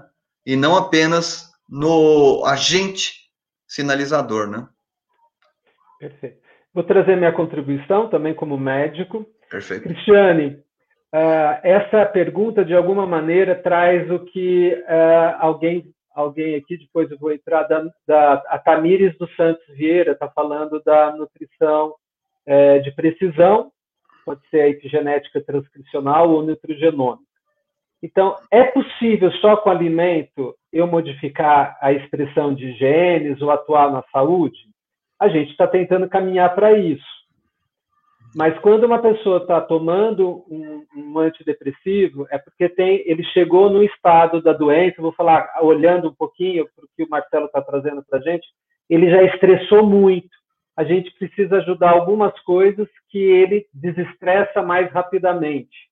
Então, é, a suplementação pelo alimento, eu acho importante, mas o triptofano, basicamente, ele tem mais, a questão do Marcelo falou, do vegano porque ele se encontra mais nas carnes, né? Essa é a grande questão, junto com ácido fólico. Então, eu recomendo que esse é um cuidado importante da gente ter escolhas de dietas, que tipo de alimentos contém mais ou menos, mas não parar tratamento. Pode ser que a gente possa diminuir dose, mas também é, o Marcelo está trazendo uma outra coisa que entra na farmacogenética, que é importante que vocês saibam. O fato de uma pessoa, às vezes, precisar tomar mais, mais um remédio, mais um fármaco, não significa que é porque ele está ruim ou ele está mal. É porque aquele fármaco, ele também é, é, ele ele, ele tem, ele precisa de, aquela pessoa processa aquele fármaco dentro do corpo dela de uma maneira diferenciada, Exato. que é a farmacogenética. Então, o, doses não significam exatamente é, gravidade de doença, mas suplementação alimentar sempre, né? O que, que você achou, perfeito. Marcelo? Contribuiu? Não, perfeito. Não, essa observação é sensacional, Rubens. De novo, né? Um fármaco é uma substância exógena e o teu fígado tem enzimas aptas e que devem fazer isso para detoxicação. Então, isso é completamente determinado pela genética da pessoa, né? Claro, e também, né, pelos fatores nutricionais. As enzimas detoxicadoras têm que estar funcionando também é, na sua capacidade é, total. Mas, efetivamente, há um fator individual aqui. Então, é possível que para uma pessoa a metabolização e inativação de um determinado fármaco possa ser mais efetiva, mais rápida até do que outro. Então, o remédio age melhor para um do que para outro, porque chega numa concentração efetiva maior no sítio de ação do que para outra pessoa que metaboliza aquele fármaco de uma maneira mais eficiente, por exemplo. Qual, qual, quais outros produtos que você pode indicar, Marcelo? Quais outros alimentos é, a banana tem? A casca da banana tem, é importante, né? Porque o africano consome a casca da banana verde. Uhum. É, e a carne. Tem algum outro alimento que você traz como triptofano? Olha, Rubens, eu, eu, eu já participei de muitos congressos de suplementos, de micronutrientes, né? Uh, principalmente esses da área dos antioxidantes, que é com que eu trabalho. E eu lembro uma vez que eu vi um, um diagrama muito interessante, que era um diagrama que mostrava o seguinte: mostrava os suplementos existentes no mercado, né, é um diagrama bidimensional que mostrava os, os, a popularidade de determinados suplementos existentes na, na, no mercado, conforme o tamanho da esfera em que aquele nome aparecia, né? E, e conforme o posicionamento daquela esfera, para cima ou para baixo, dizia a validação científica que havia por trás daquele suplemento, né? E eu lembro claramente, nossa, tantos compostos conhecidíssimos que são comercializados em, em grandíssimo volume e não tem uma confirmação científica sustentável para aquela aplicação. Mas um que me chamou muito a atenção Rubens, e você deve saber isso também, são os tais ácidos graxos ômega 3. E a eficiência que eles trazem para em, em, termos de propriedades cognitivas. Isso é incrível, porque é um, é um, é um suplemento extremamente popular e sim validado é, quanto a esse tipo de ação, assim como ácido fólico para boa formação do sistema nervoso central, como toda gestante sabe também, né? Perfeito. Olha, só para pegar então para quem já está vindo aqui, é, o ômega 3 a gente já trouxe em algumas lives anteriores, o fúvio, a importância, ele inclusive trouxe nas próprias latinhas de atum, quem tem dificuldade de comer a sardinha, da gente é poder estar tá lá mostrando a quantidade de ômega 3 na condição cognitiva. A condição do sono e melatonina, a gente tem a, tanto a Mônica Anderson como o Gabriel, e eu vou já aproveitar e fazer o convite.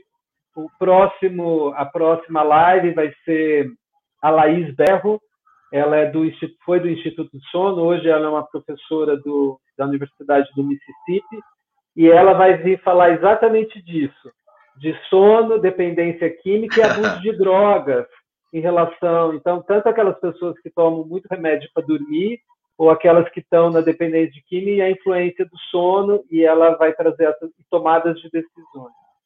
E no futuro vai ter a Sandra que vai trazer o sono também de criança, porque as crianças estão comendo menos, né? Então, isso é, é... A Tamires trouxe essa questão. Essa questão é muito importante. As pessoas foram. É longa, nem né, Tamires? Está tampando nós aqui, mas vamos lá. As pessoas foram erroneamente ensinadas que precisam suplementar sempre. Mas, na verdade, não é por aí. Marcelo, na sua opinião, qual o direcionamento da nutrição de precisão nesse quesito de suplementação? Você acha que os suplementos serão ferramentas essenciais ou teremos um cenário em que alimentos terão seu papel como ator principal? Obrigado pela pergunta, Tamires. Excelente, Tamires, excelente. Uh, Tamires, a verdade, se você perguntar para um, um nutricionista, né, uh, ele há de convir que no, no modo em que vivemos atualmente, né, na sociedade moderna, com a diversidade de alimentos que nós temos, oficialmente, mesmo quem faz atividade física com regularidade, não precisa de suplementação. Se tivesse uma dieta equilibrada, né? Rica em, em, em, vegetais, em frutas, né? contemplando aminoácidos e, e ácidos graxos essenciais, oficialmente não necessitava, não necessitaria de suplementos. Talvez atletas de elite com alta demanda né, é, energética, alta demanda metabólica durante os treinamentos em competições, talvez esses atletas precisassem, né? Essa é uma abordagem que a gente faz muito na área de é, antioxidantes, né? Já que o exercício físico também promove o aumento da produção das espécies reativas, que haja uma proporcional, que haja um proporcional aumento nas defesas antioxidantes provenientes da dieta, e aí sim se, é, haveria necessidade da suplementação para esses atletas, com uma demanda metabólica absurda, né, nos programas de treinamento que eles enfrentam. No dia a dia, né, é, repito, se a pessoa tiver uma dieta, né, é, considerada normal, ela não precisaria de suplementação. Ela conseguiria todos esses nutrientes, esses micronutrientes, com a sua dieta normal. O problema é que as pessoas não querem aceitar isso, né? Então, o mercado de suplementação está aí para comprovar que as pessoas querem acreditar que elas precisam um pouco mais, né? É muito importante o que o Marcelo falou. Conceição, aguenta aí que eu, a pergunta tá, vai ser respondida. É, uma das, é, se a pessoa não tiver uma síndrome de dificuldade de absorção de alimentos. Ah, perfeito, perfeito, Rubens. Ou erros inatos de. É, de, de aqui, o testinho de pezinho que mostra que ele tem alguma deficiência. Em tese, uma boa dieta, né? A dieta perfeito. a gente chama dieta DASH, ou a dieta do Mediterrâneo, ou uma flexito vegetarianismo né, né, tempo todo, ela supriria as nossas capacidades de diminuir o estresse oxidativo. Então, quem não dorme bem não tem uma boa saúde. Quem não tem atividade física gera mais é, radicais livres, né? O balanço o Marcelo trouxe. E é. quem come produtos muito é, desbalanceados ou muito alguma coisa às vezes é arroz, feijão, couve, salada e ovo, que a gente já mostrou que é funcional. Então, tem os alimentos funcionais e aqueles disfuncionais. A pessoa não vai. Mas se ela tem intolerância a glúten, se ela é doença celíaca, se ela é intolerante ou alérgica Perfeito. A proteínas, ou se ela tem dificuldades das enzimas que o Marcelo fez, ela terá que ter suplementação e um cuidado específico. E muitas pessoas que vêm com problemas de desfecho de saúde, inclusive câncer, doenças metabólicas, às vezes no passado ela não foi diagnosticada e ela foi levando uma piora porque ela comia e não absorve. Né? A síndrome da absorção é a pessoa come e passa e passa passa passa sem absorção. É isso. Uma que... Isso, isso, Rubens. E uma questão importante, né? A diversificação dessa dieta, né? Porque mesmo que a gente tenha um prato básico, né, que, com, que, que comporte é, de uma, de uma certa, em uma certa quantidade, os micronutrientes, nesse, micro e macronutrientes em sua quantidade, a, diversifi, a, a, diversifica, a diversificar, diversificação dessa dieta, perdão, é, vai compensar alguma falha que tenha naquele dia, né? Então, tem algumas questões interessantes que, por exemplo, é, diversificar, para quem consome carne, diversificar a fonte proteica. Por quê? Porque num pedaço de, de, um bife de bovino, você vai ter uma certa composição de aminoácidos, que pode não contemplar com eficiência um determinado aminoácido essencial que tem ali, o qual você pode compensar no dia seguinte ou na refeição seguinte, ingerindo carne de peixe.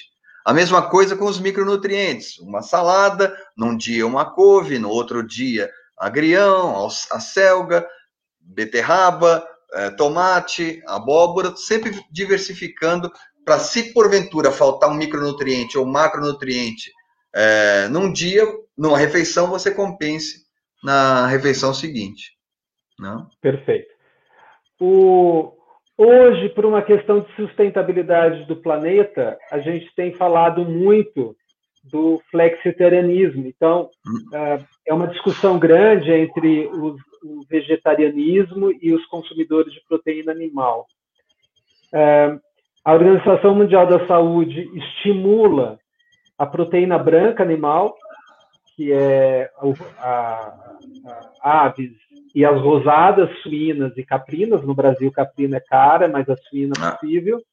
E a gente tirando a carne vermelha. Na verdade, tem uma origem biológica também disso, porque o animal, o ciclo de reprodução produção dele ele é, é, cada vez maior, consome mais energia, então Acelerada. a galinha é mais rápida e a, e a, então, mas a diversidade e também a sustentabilidade local. Às vezes a gente está consumindo um alimento que é rico em um nutriente, por exemplo, berries, e a gente tem a jabuticaba nacional que é excelente, muito melhor até que as cerejas, as Dolberry, que é muito cara.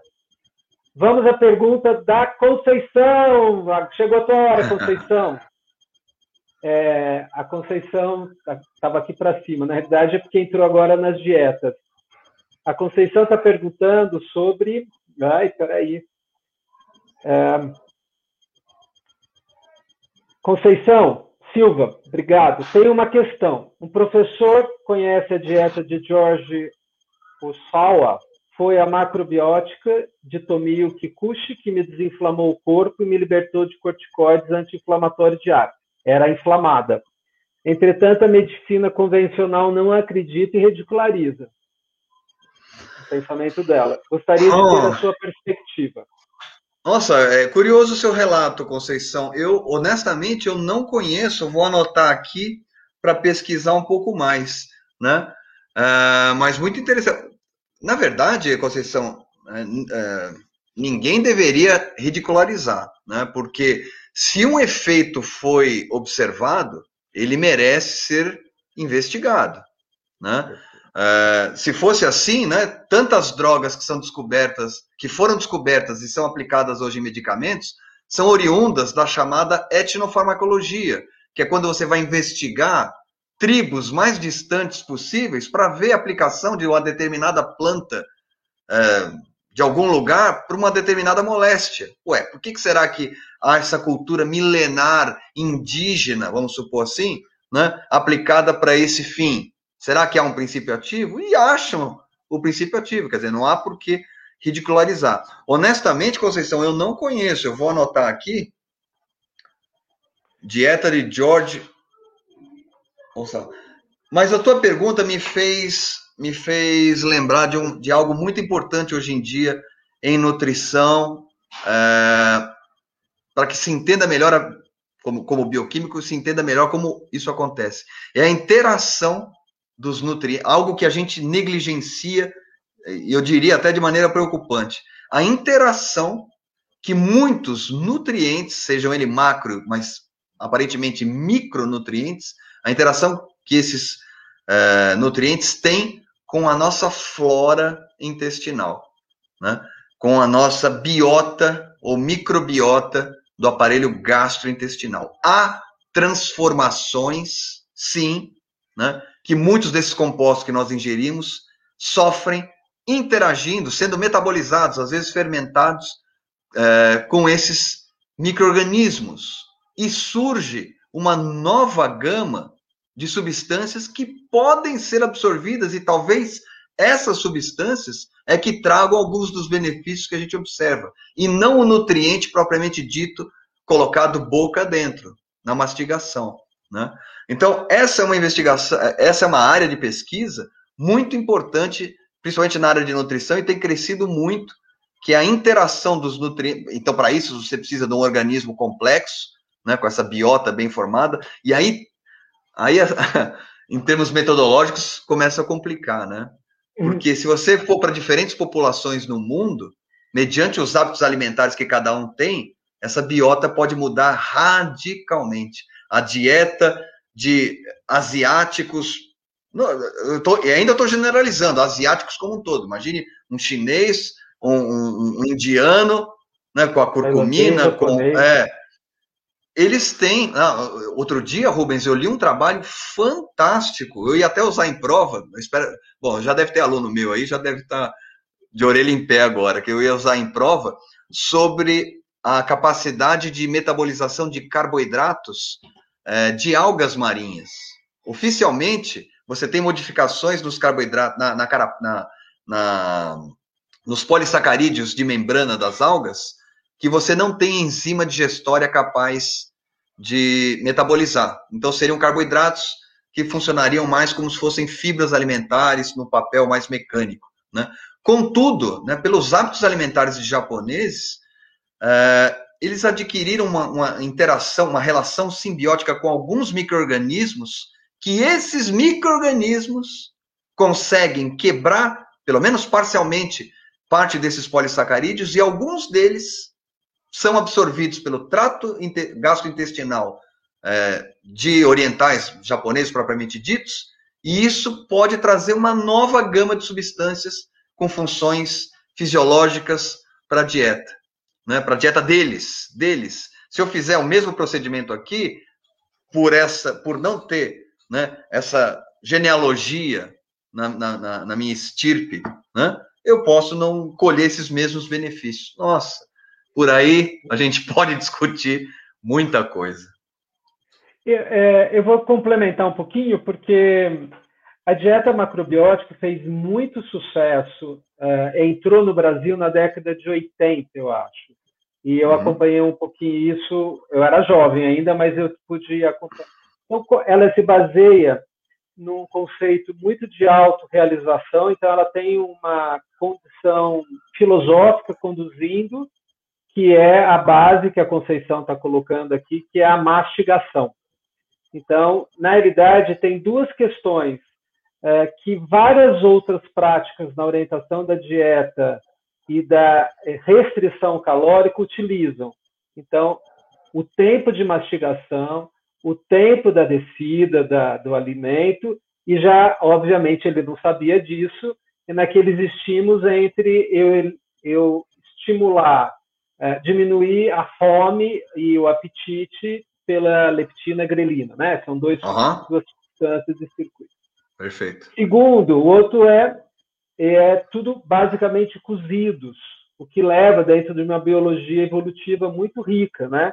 O ser humano é próprio para comer coisas mais cozidas. Quanto mais cru, mais gasto energético, como o Marcelo disse. Você consome mais. Quanto mais cozido e aquecido o alimento, foi a base da nossa evolução.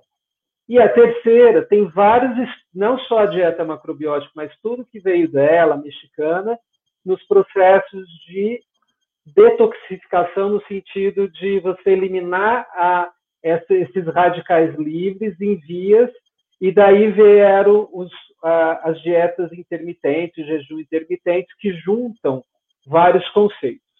A gente entende, Conceição, que tem várias é, é, estudos mostrando desfecho que para aqueles pacientes que parece que foi você que precisava usar mais corticóide ou já tinha um processo inflamatório, pode ser obesidade, pode ser artrite inflamatóide, pode ser é, é, retocolite, a mudança da dieta, por isso que o Marcelo trouxe o microbioma, tem uma live do Christian que ele traz isso muito rico para aplicar da doença, então olha lá no nossa, já no nosso portfólio, acho que faz uns três meses ele esteve aqui, e a segunda é o fato de você alimentar e ingerir substâncias que você conseguiu mastigar e pré-cozer, então também é pré-digerida isso, significa que você está organizando o, o, o, seu corpo.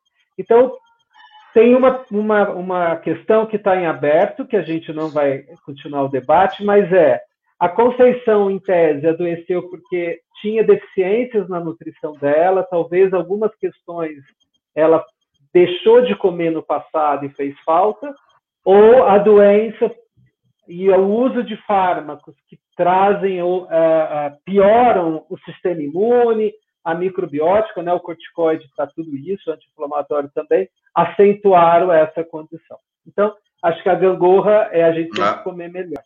Mas toda dieta hoje entra na, no escopo da ciência, viu, Conceição? Não tenha claro. medo e ninguém ridiculariza, não. Não, de modo algum. Ó, obrigado. Tem outras perguntas eu preciso avisar as pessoas que a gente está em atraso, então a gente vai terminar um pouquinho. É, quem precisar de certificado de presença, tira uma, um, um, um print da tela para pedir. Dá dois minutinhos para mim, para eu fazer as minhas prerrogativas de coordenador aqui, tá bom, Marcelo? Perfeito. Estou é... por aqui. Não, fica, tá ótimo. A primeira é quem precisar de, de, é, de certificado de presença, print na tela. Eu vou postar. O segundo, o próximo diálogo, vocês já estão sabendo, é com a Laís. Então, na semana que vem, quem tem dificuldades de, de dormir, quem tem preocupação de uso de fármaco, quem tá, tem pessoas que têm dependência química, tanto abuso de droga quanto outras, as ilícitas, é um bom momento para a gente discutir em relação ao sono. E por fim, tem a gente, todos os nossos diálogos estão no Spotify. Spotify está patrocinando a BMPP, é uma organização sem fins lucrativos. E hoje todas as lives são transformadas e hospedadas no Spotify. Esse é o link. Marcelo, temos uma questão aqui para você. É, que tipos de alimentos? Porque você teve, a gente vai voltar para as perguntas, mas você tem uma, você viajou para muitos lugares e pesquisou muitos cítricos, né? A gente falou da uhum. banana, mas a laranja está em quase todas as culturas, né? O cítrico. Uhum. Qual a importância dela? Ah, ah, bom, esse último, esse último estágio, bom, depois né, do, do, do pós-doutoramento, eu, eu fiz algumas incursões como pesquisador, professor visitante, né, é, na Universidade de Shizuoka para aprender algumas técnicas, né, lá no Japão, é, na, na Appalachian State dos Estados Unidos, para trabalhar um pouco mais sobre o estresse oxidativo no exercício físico, né? E mais recentemente, de 2017 até o começo de 2019, eu fiquei no Instituto de Agroquímica e Tecnologia de Alimentos, em Valência, na Espanha, onde eu, eu voltei a trabalhar com essa importante linha de pesquisa que a gente tem, que é com os carotenoides. Né? Esses carotenoides são, uh, não, não vou chamar ainda de micronutrientes, mas alguns deles né, são precursores da vitamina A, essa sim, um micronutriente, né? Por exemplo, o beta-caroteno, né? Eu tenho a capacidade de gerar vitamina A a partir do beta-caroteno, mas nem todos os outros carotenoides que têm ação benéfica ao organismo, à saúde do indivíduo, é, eu posso catalogá-los como micronutrientes. Eu sei que trazem benefícios, mas não sei exatamente quais são todos os mecanismos envolvidos, nem quais são as quantidades necessárias. Então, esse trabalho que eu fui para a Espanha era justamente para analisar os carotenoides presentes nos frutos cítricos, principalmente de lá, né? Então, é, tangerinas, laranjas, né? E nós fizemos uma análise mais ou menos do seguinte: pegamos quatro frutos né, distintos, né, que coincidentemente apresentavam uma diferente gama desses carotenoides, né? E eu fiz um ensaio bastante bioquímico. Eu criei né, um modelo de membrana celular animal, né? Claro, somente uma membrana, eu queria ver a interação desses carotenoides na proteção da membrana. Por que isso? Porque a gente sabe que um dos dogmas da biologia é o fenômeno da compartimentalização. O que quer dizer isso? O que eu tenho dentro de um compartimento, as condições que eu tenho dentro do compartimento são distintas das que eu tenho fora. Então eu tenho que ter uma barreira que isole o que é dentro do que é fora. E essa barreira é justamente composta, boa parte, em sistemas biológicos, pelas membranas uh, ou bicamadas lipídicas. Então, esse é um ponto de crucial importância para a sobrevivência celular, por exemplo. A integridade da membrana celular. Né? Se eu tenho uma membrana é, ativa, fluida e íntegra, eu garanto o, a tal da compartimentalização, portanto, a função de uma organela de uma célula. Então, meu projeto visava o seguinte: visava justamente ver os efeitos em termos de radicais livres, né, de proteção contra os radicais livres, dos carotenoides desses frutos num modelo de membrana de célula animal. Né? Então, seria como se esses carotenoides, uma vez absorvidos pelo trato intestinal, caem na corrente sanguínea e começam a ser distribuídos para as diferentes células do meu corpo. Qual é o efeito exatamente quando esses carotenoides encontram essa membrana? Né? E aí nós vimos que, curiosamente, é, quando eu tenho frutos de uma composição mais variada, com uma gama maior de carotenoides, aparentemente eu tenho uma defesa maior. E o mais interessante, que eu esqueci de falar, eu também observei a interação, e aí tem um ponto importante que me ocorreu agora, que eu não disse até agora, né? que esses antioxidantes agem melhor em conjunto do que isoladamente. Isso é algo quase que intuitivo. Mas essa ação conjunta, ela é sinergística. O que quer dizer isso? Que o efeito da combinação de dois agentes é muito maior do que a simples soma do efeito individual de cada um. Quer dizer, quando estão juntos, eles se multiplicam sua ação benéfica muito mais do que eu simplesmente somar o efeito que cada um causa sozinho. Então a gente viu esse efeito interessantíssimo, né? Ah, dos carotenoides dos frutos cítricos com o ácido ascórbico, que também está presente nessas frutas, né? que é a vitamina C. Né? Então, a gente percebeu que quanto maior a composição de carotenoides que os frutos tinham, então a gente viu isso muito nas tangerinas, principalmente, pelo conteúdo de vitamina C que elas tinham, elas traziam, agregavam uma maior ação antioxidante nesse modelo que a gente estudou. Né? É um modelo bastante químico, né? É como eu digo, né? Nesse meu trabalho, é como se o, corpo humano, ou uma, vai, vamos supor, uma célula, fosse um, um relógio né, de pulso, com todas as suas engrenagens. Um estudo desse tipo é uma engre, engrenagemzinha que eu estou estudando. Mas eu estou entendendo, né, se, eu olhar, se olhar uma engrenagem, olhar outra, como uma encaixa na outra, um dia eu vou ter a percepção completa do relógio, como funciona. É isso. Perfeito, nota 10. Olha, é, o que você está trazendo é importante no sentido de que precisamos estudar cada vez mais e ter mais certezas. E por isso que é o desenvolvimento da ciência, que é aquela que pode falar, inclusive, o que não sabe. Né? Muitas pessoas falam coisas que a gente duvida, que pode atestar embaixo, né? O cientista, é. geralmente, esse é o cuidado e que não há generalizações. Por isso que a BNPP existe, que a gente entende que para os protocolos ajudam a maioria, mas cada ser humano tem a sua individualidade e isso se chama medicina personalizada de precisão e a Perfeito. gente tem que é, cada vez mais para o desempenho físico. Tem algum algum alimento que você micronutriente mais envolvido que você estimula na sua pesquisa? Olha, quanto, em, em termos de. Bom, para o exercício físico, a gente vê uma gama infindável de compostos e suplementos vendidos no mercado que, a, que atestam os mais incríveis efeitos. Né? Uh, se eu for bastante analítico, né, eu posso dizer o seguinte, que em termos de desempenho físico, né, número um, um suficiente aporte de proteína para sustentar uma estrutura muscular e óssea que comporte o exercício físico regular, eu preciso de um proporcional aporte proteico. Não estou nem falando de exercício de força de ganho de massa muscular.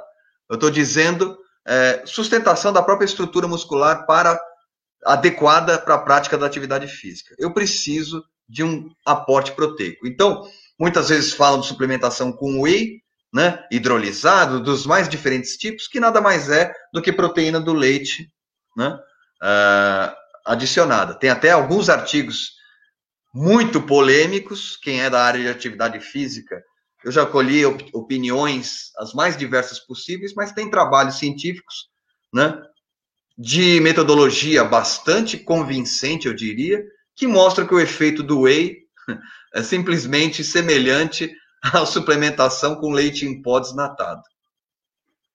Né? Talvez alguns aqui na, na, na audiência pulem da cadeira, mas eu tenho artigos que mostram isso. Bom, de qualquer maneira, são fontes proteicas, né? Justamente naquela ideia de oferecer o aporte de blocos construtores para reconstituição da fibra muscular. Além de, de outros aminoácidos, é, principalmente leucina, né, que também parece sinalizar para ativação de células satélites, para o desenvolvimento de novas uh, miócitos, dentre outras funções. Número um, algo que funciona também positivamente, isso já é bastante comprovado em termos de desempenho físico, é suplementação com creatina.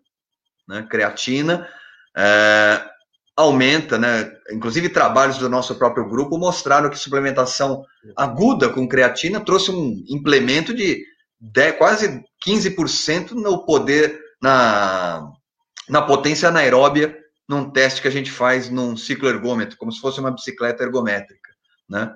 Em uma semana de suplementação. Traz efeito? Traz.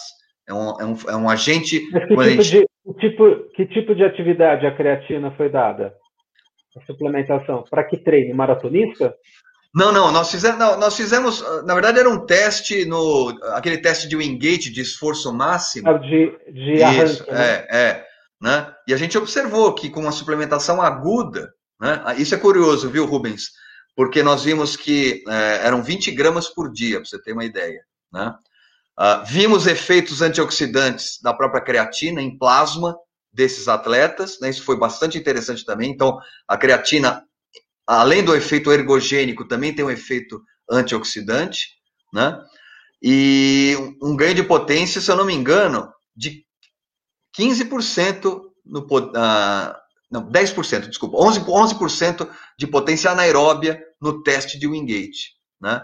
Só que na hora que nós fomos publicar o artigo, o editor da revista o, é, praticamente obrigou que nós escrevêssemos pelo menos um parágrafo para dizer os possíveis efeitos adversos, porque é, a ideia era a seguinte, né? Na, naquela época, e eu acho que essa discussão persiste ainda, né? Quanto ao possível comprometimento renal que a suplementação com creatina traz, né? Outra, outra, outro campo de batalha, né? Tem gente que defende amplamente, ah, é um absurdo, imagine que a creatina é um composto natural, vai trazer, nas quantidades que são suplementadas, pode sim, né? Então há muita discussão nisso. E outra coisa que as pessoas esquecem é que é, a creatina, ela agrega muita água na, na fibra muscular. Então, é, é comum que o indivíduo ganhe peso e aumente o volume né, é, muscular, né, por retenção hídrica. Né? Isso pode mexer com todo o balanço, e daí vem a preocupação com a função do sistema, o, o balanço hídrico do corpo, e daí vem toda a preocupação com as funções renais? Provavelmente. Né? fora esses dois, algumas indicações de eficiência de, de suplementação com bicarbonato, justamente na questão do efeito tamponante, né? É, que significa o efeito de controlar as variações ácido-base no interstício muscular e no plasma sanguíneo. Também publicamos artigos uh, em, em, relação à suplementação com bicarbonato, né?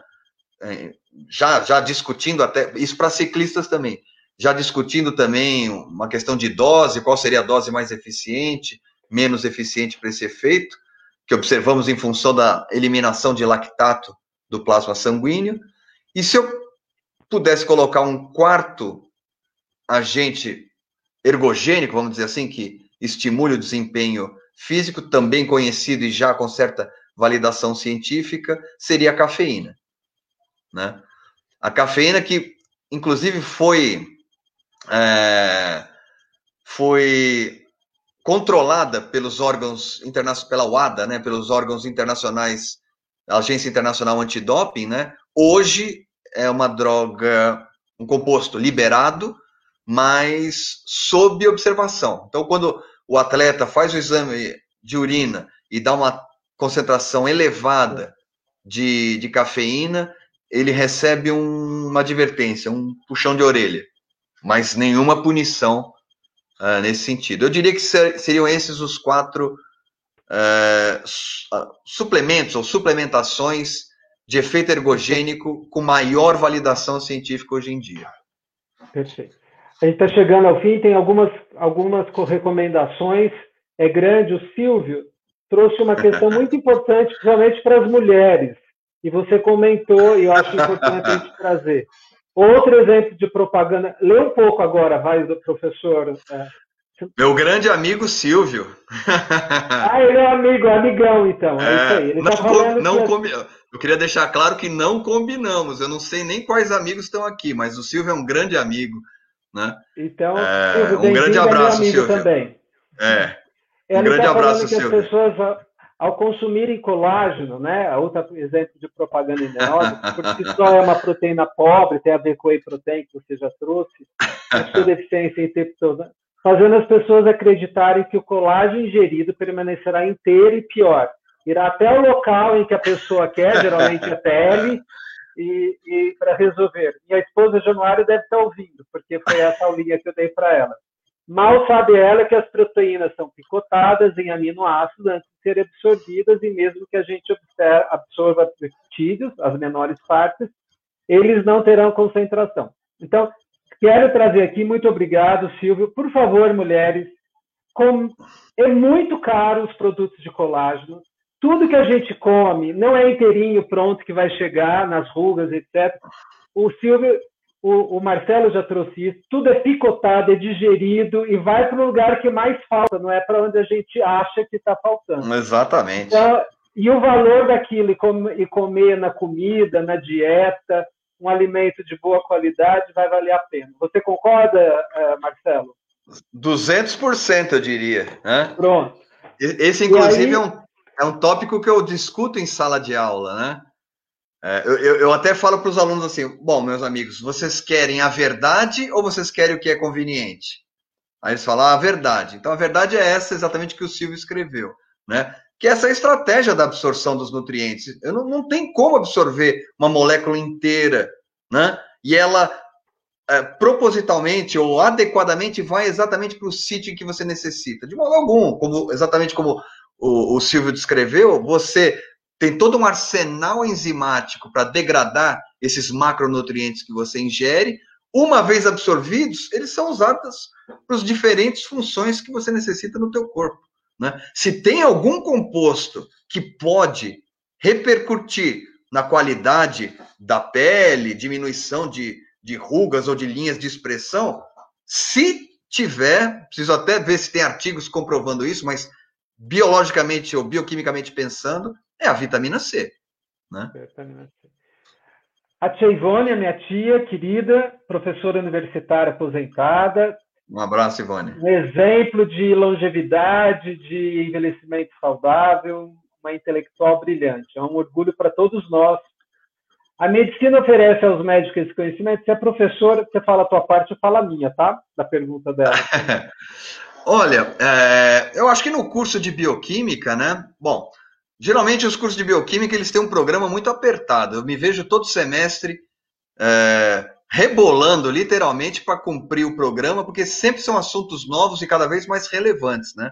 E quando a gente discute metabolismo, uh, nutrição, não tem jeito, a gente sempre cai nessa história da discussão da dieta, e são tantos assuntos que a gente aborda, né? Casos diferentes, e os alunos sempre trazem esses assuntos. Então, é, é, essa percepção, acho que às vezes depende um pouco da maturação desses conceitos. Isso vem com, com experiência na área. Ter, você observa os fenômenos, você estuda né, na bioquímica os fenômenos é, principais, e a partir do entendimento mais geral de como aqueles eventos causam a sobrevivência das células, são responsáveis pela sobrevivência da célula, do tecido, do órgão como todo e do organismo, você começa a ter uma percepção até aí no sentido contrário, né? Do macro para o micro, para o nano ambiente. Eu acho que esse é o grande desafio, né? Porque, para mim, isso é muito difícil, né? Na área de bioquímica, trabalhar com esse mundo que a gente não observa olho nu, né? Então, requer uma capacidade de abstração, de tentar entender o que está acontecendo ali e acreditar, principalmente, que esses eventos, numa escala tão pequena, repercutem né, na função fisiológica do organismo como um todo. Acho que esse é o grande desafio. Olha, Tia é isso mesmo. Ah, primeiro que às vezes o conhecimento da bioquímica é lá no início da medicina e o por que ele é importante a gente só vai entender talvez quando tem um coma diabético, né, para a gente entender o que está acontecendo no desequilíbrio. Então tem alguns alunos teus já falaram das coisas difíceis.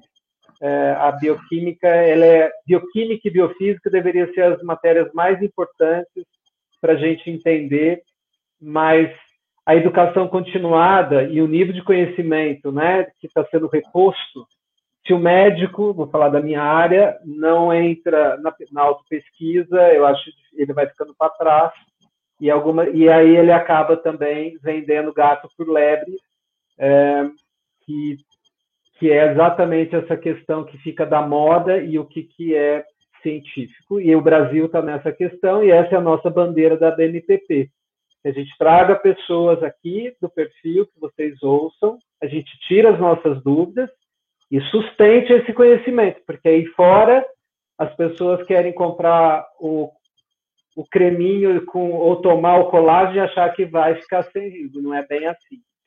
E essa é a pergunta da Janaína. Esses suplementos, você conhece a Janaína, é isso? Ex-aluna minha de biologia. Obrigado, Jana. Janaína. Esses suplementos comercializados como miraculosos não passam por uma fiscalização, exigência de estudos científicos como medicamentos? Boa, Jana. É, muitos deles não, né? Muitos deles têm que passar pela Anvisa, mas aí você tem reportes sobre toxicidade, né? É, toxicidade, talvez alguns efeitos colaterais, mas a comprovação solidificada exatamente é, para aquela função, não necessariamente, por incrível que pareça. É, é só uma validação se não tem nenhum comprometimento para outras funções vitais no organismo, a toxicidade principalmente, mas comprovando aquele efeito benéfico, muitas vezes não. Infelizmente.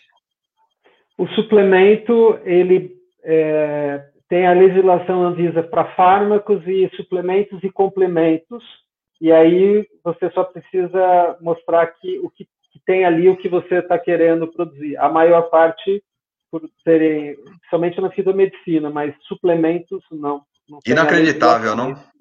É. é.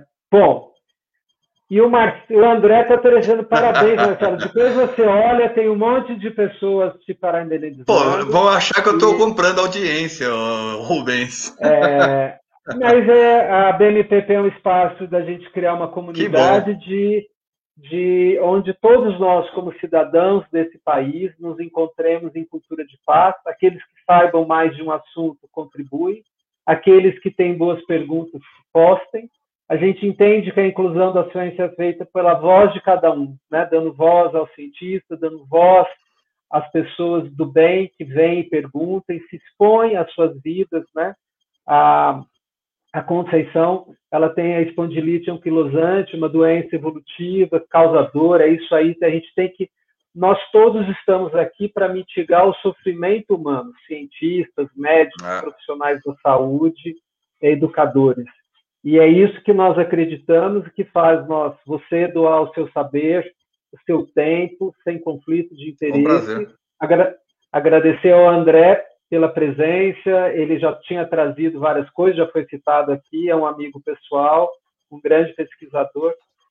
Marcelo, quero agradecer muito você pela sua presença, foi todos um que tiveram. A gente gostaria que você trouxesse as suas, é, a sua mensagem final para nós todos brasileiros a esse momento pandêmico que a gente vive, uma desorganização institucional política e e que a gente possa lembrar da Suzana e de todos os nossos, nossos o que nos estressa na vida e a gente vai sair daqui mais menos oxidado, mas suas palavras, professor. Olha, Rubens, eu, eu, acho que uma das questões mais importantes da nossa, eu, eu, eu acredito muito nisso, né? Para qualquer investida que eu faço uh, na minha vida, eu, eu, eu gosto de planejar bastante, né? e avaliar bem quais são os fatores positivos e quais são os fatores negativos que podem contribuir para o sucesso ou para o fracasso daquela investida. Né? E nessa avaliação dos fatores benéficos ou prejudiciais para a investida a qual eu me proponho, né, eu acho que a gente tem que apurar muito é o senso crítico, né? E temos que ser muito, muito críticos, né? é, com as informações que chegam para nós e principalmente com, no, é, com o nosso próprio comportamento. Né? Muitas vezes a gente tenta se iludir de que é, agindo de uma certa maneira não, não, não vai causar é, prejuízo para outras pessoas, mas eu acho que a gente tem que ser sincero e tentar fazer uma análise sempre é, crua e fria né, das nossas ações. Eu acho que a gente tem que exercitar mais, eu acho que queria deixar essa mensagem para o final, né? uh, exercitar mais o senso crítico, sermos mais honestos conosco mesmo e com as informações que chegam para nós. Acho que seria isso, Rubens. Agradeço o convite, fiquei muito feliz de poder participar com todos aqui. Obrigado. Eu que nós que agradecemos da BMPP, o seu a extensão do tempo que você doou, a presença de todos, para nós é um motivo de um encontro e que a gente cresça na autocrítica mesmo. Estando aqui, a gente já tem uma boa autocrítica e que você é, e todo mundo fique em segurança. Quero lembrar, estamos no momento seco, então, por favor, quem estiver na região sudeste, centro-oeste, aumente a hidratação. A gente vai passar apuros até é, a próxima sexta-feira. Mantenham-se afastados, distanciados, usem suas máscaras, vão fazer o uso da vacina segunda dose, quem está atrasado. Já vieram várias pessoas falando. A variante Delta, as pessoas estão tranquilas, mas os especialistas não estão. Orar e vigiar para todo mundo, a gente deve se cuidar. Que todos tenham um excelente domingo, que a gente fique em paz e que a gente fique menos oxidado é, com os ensinamentos do Marcelo e façamos uma boa escolha pelo alimento e suplemento se for necessário somente. Bom domingo. Obrigado, gente.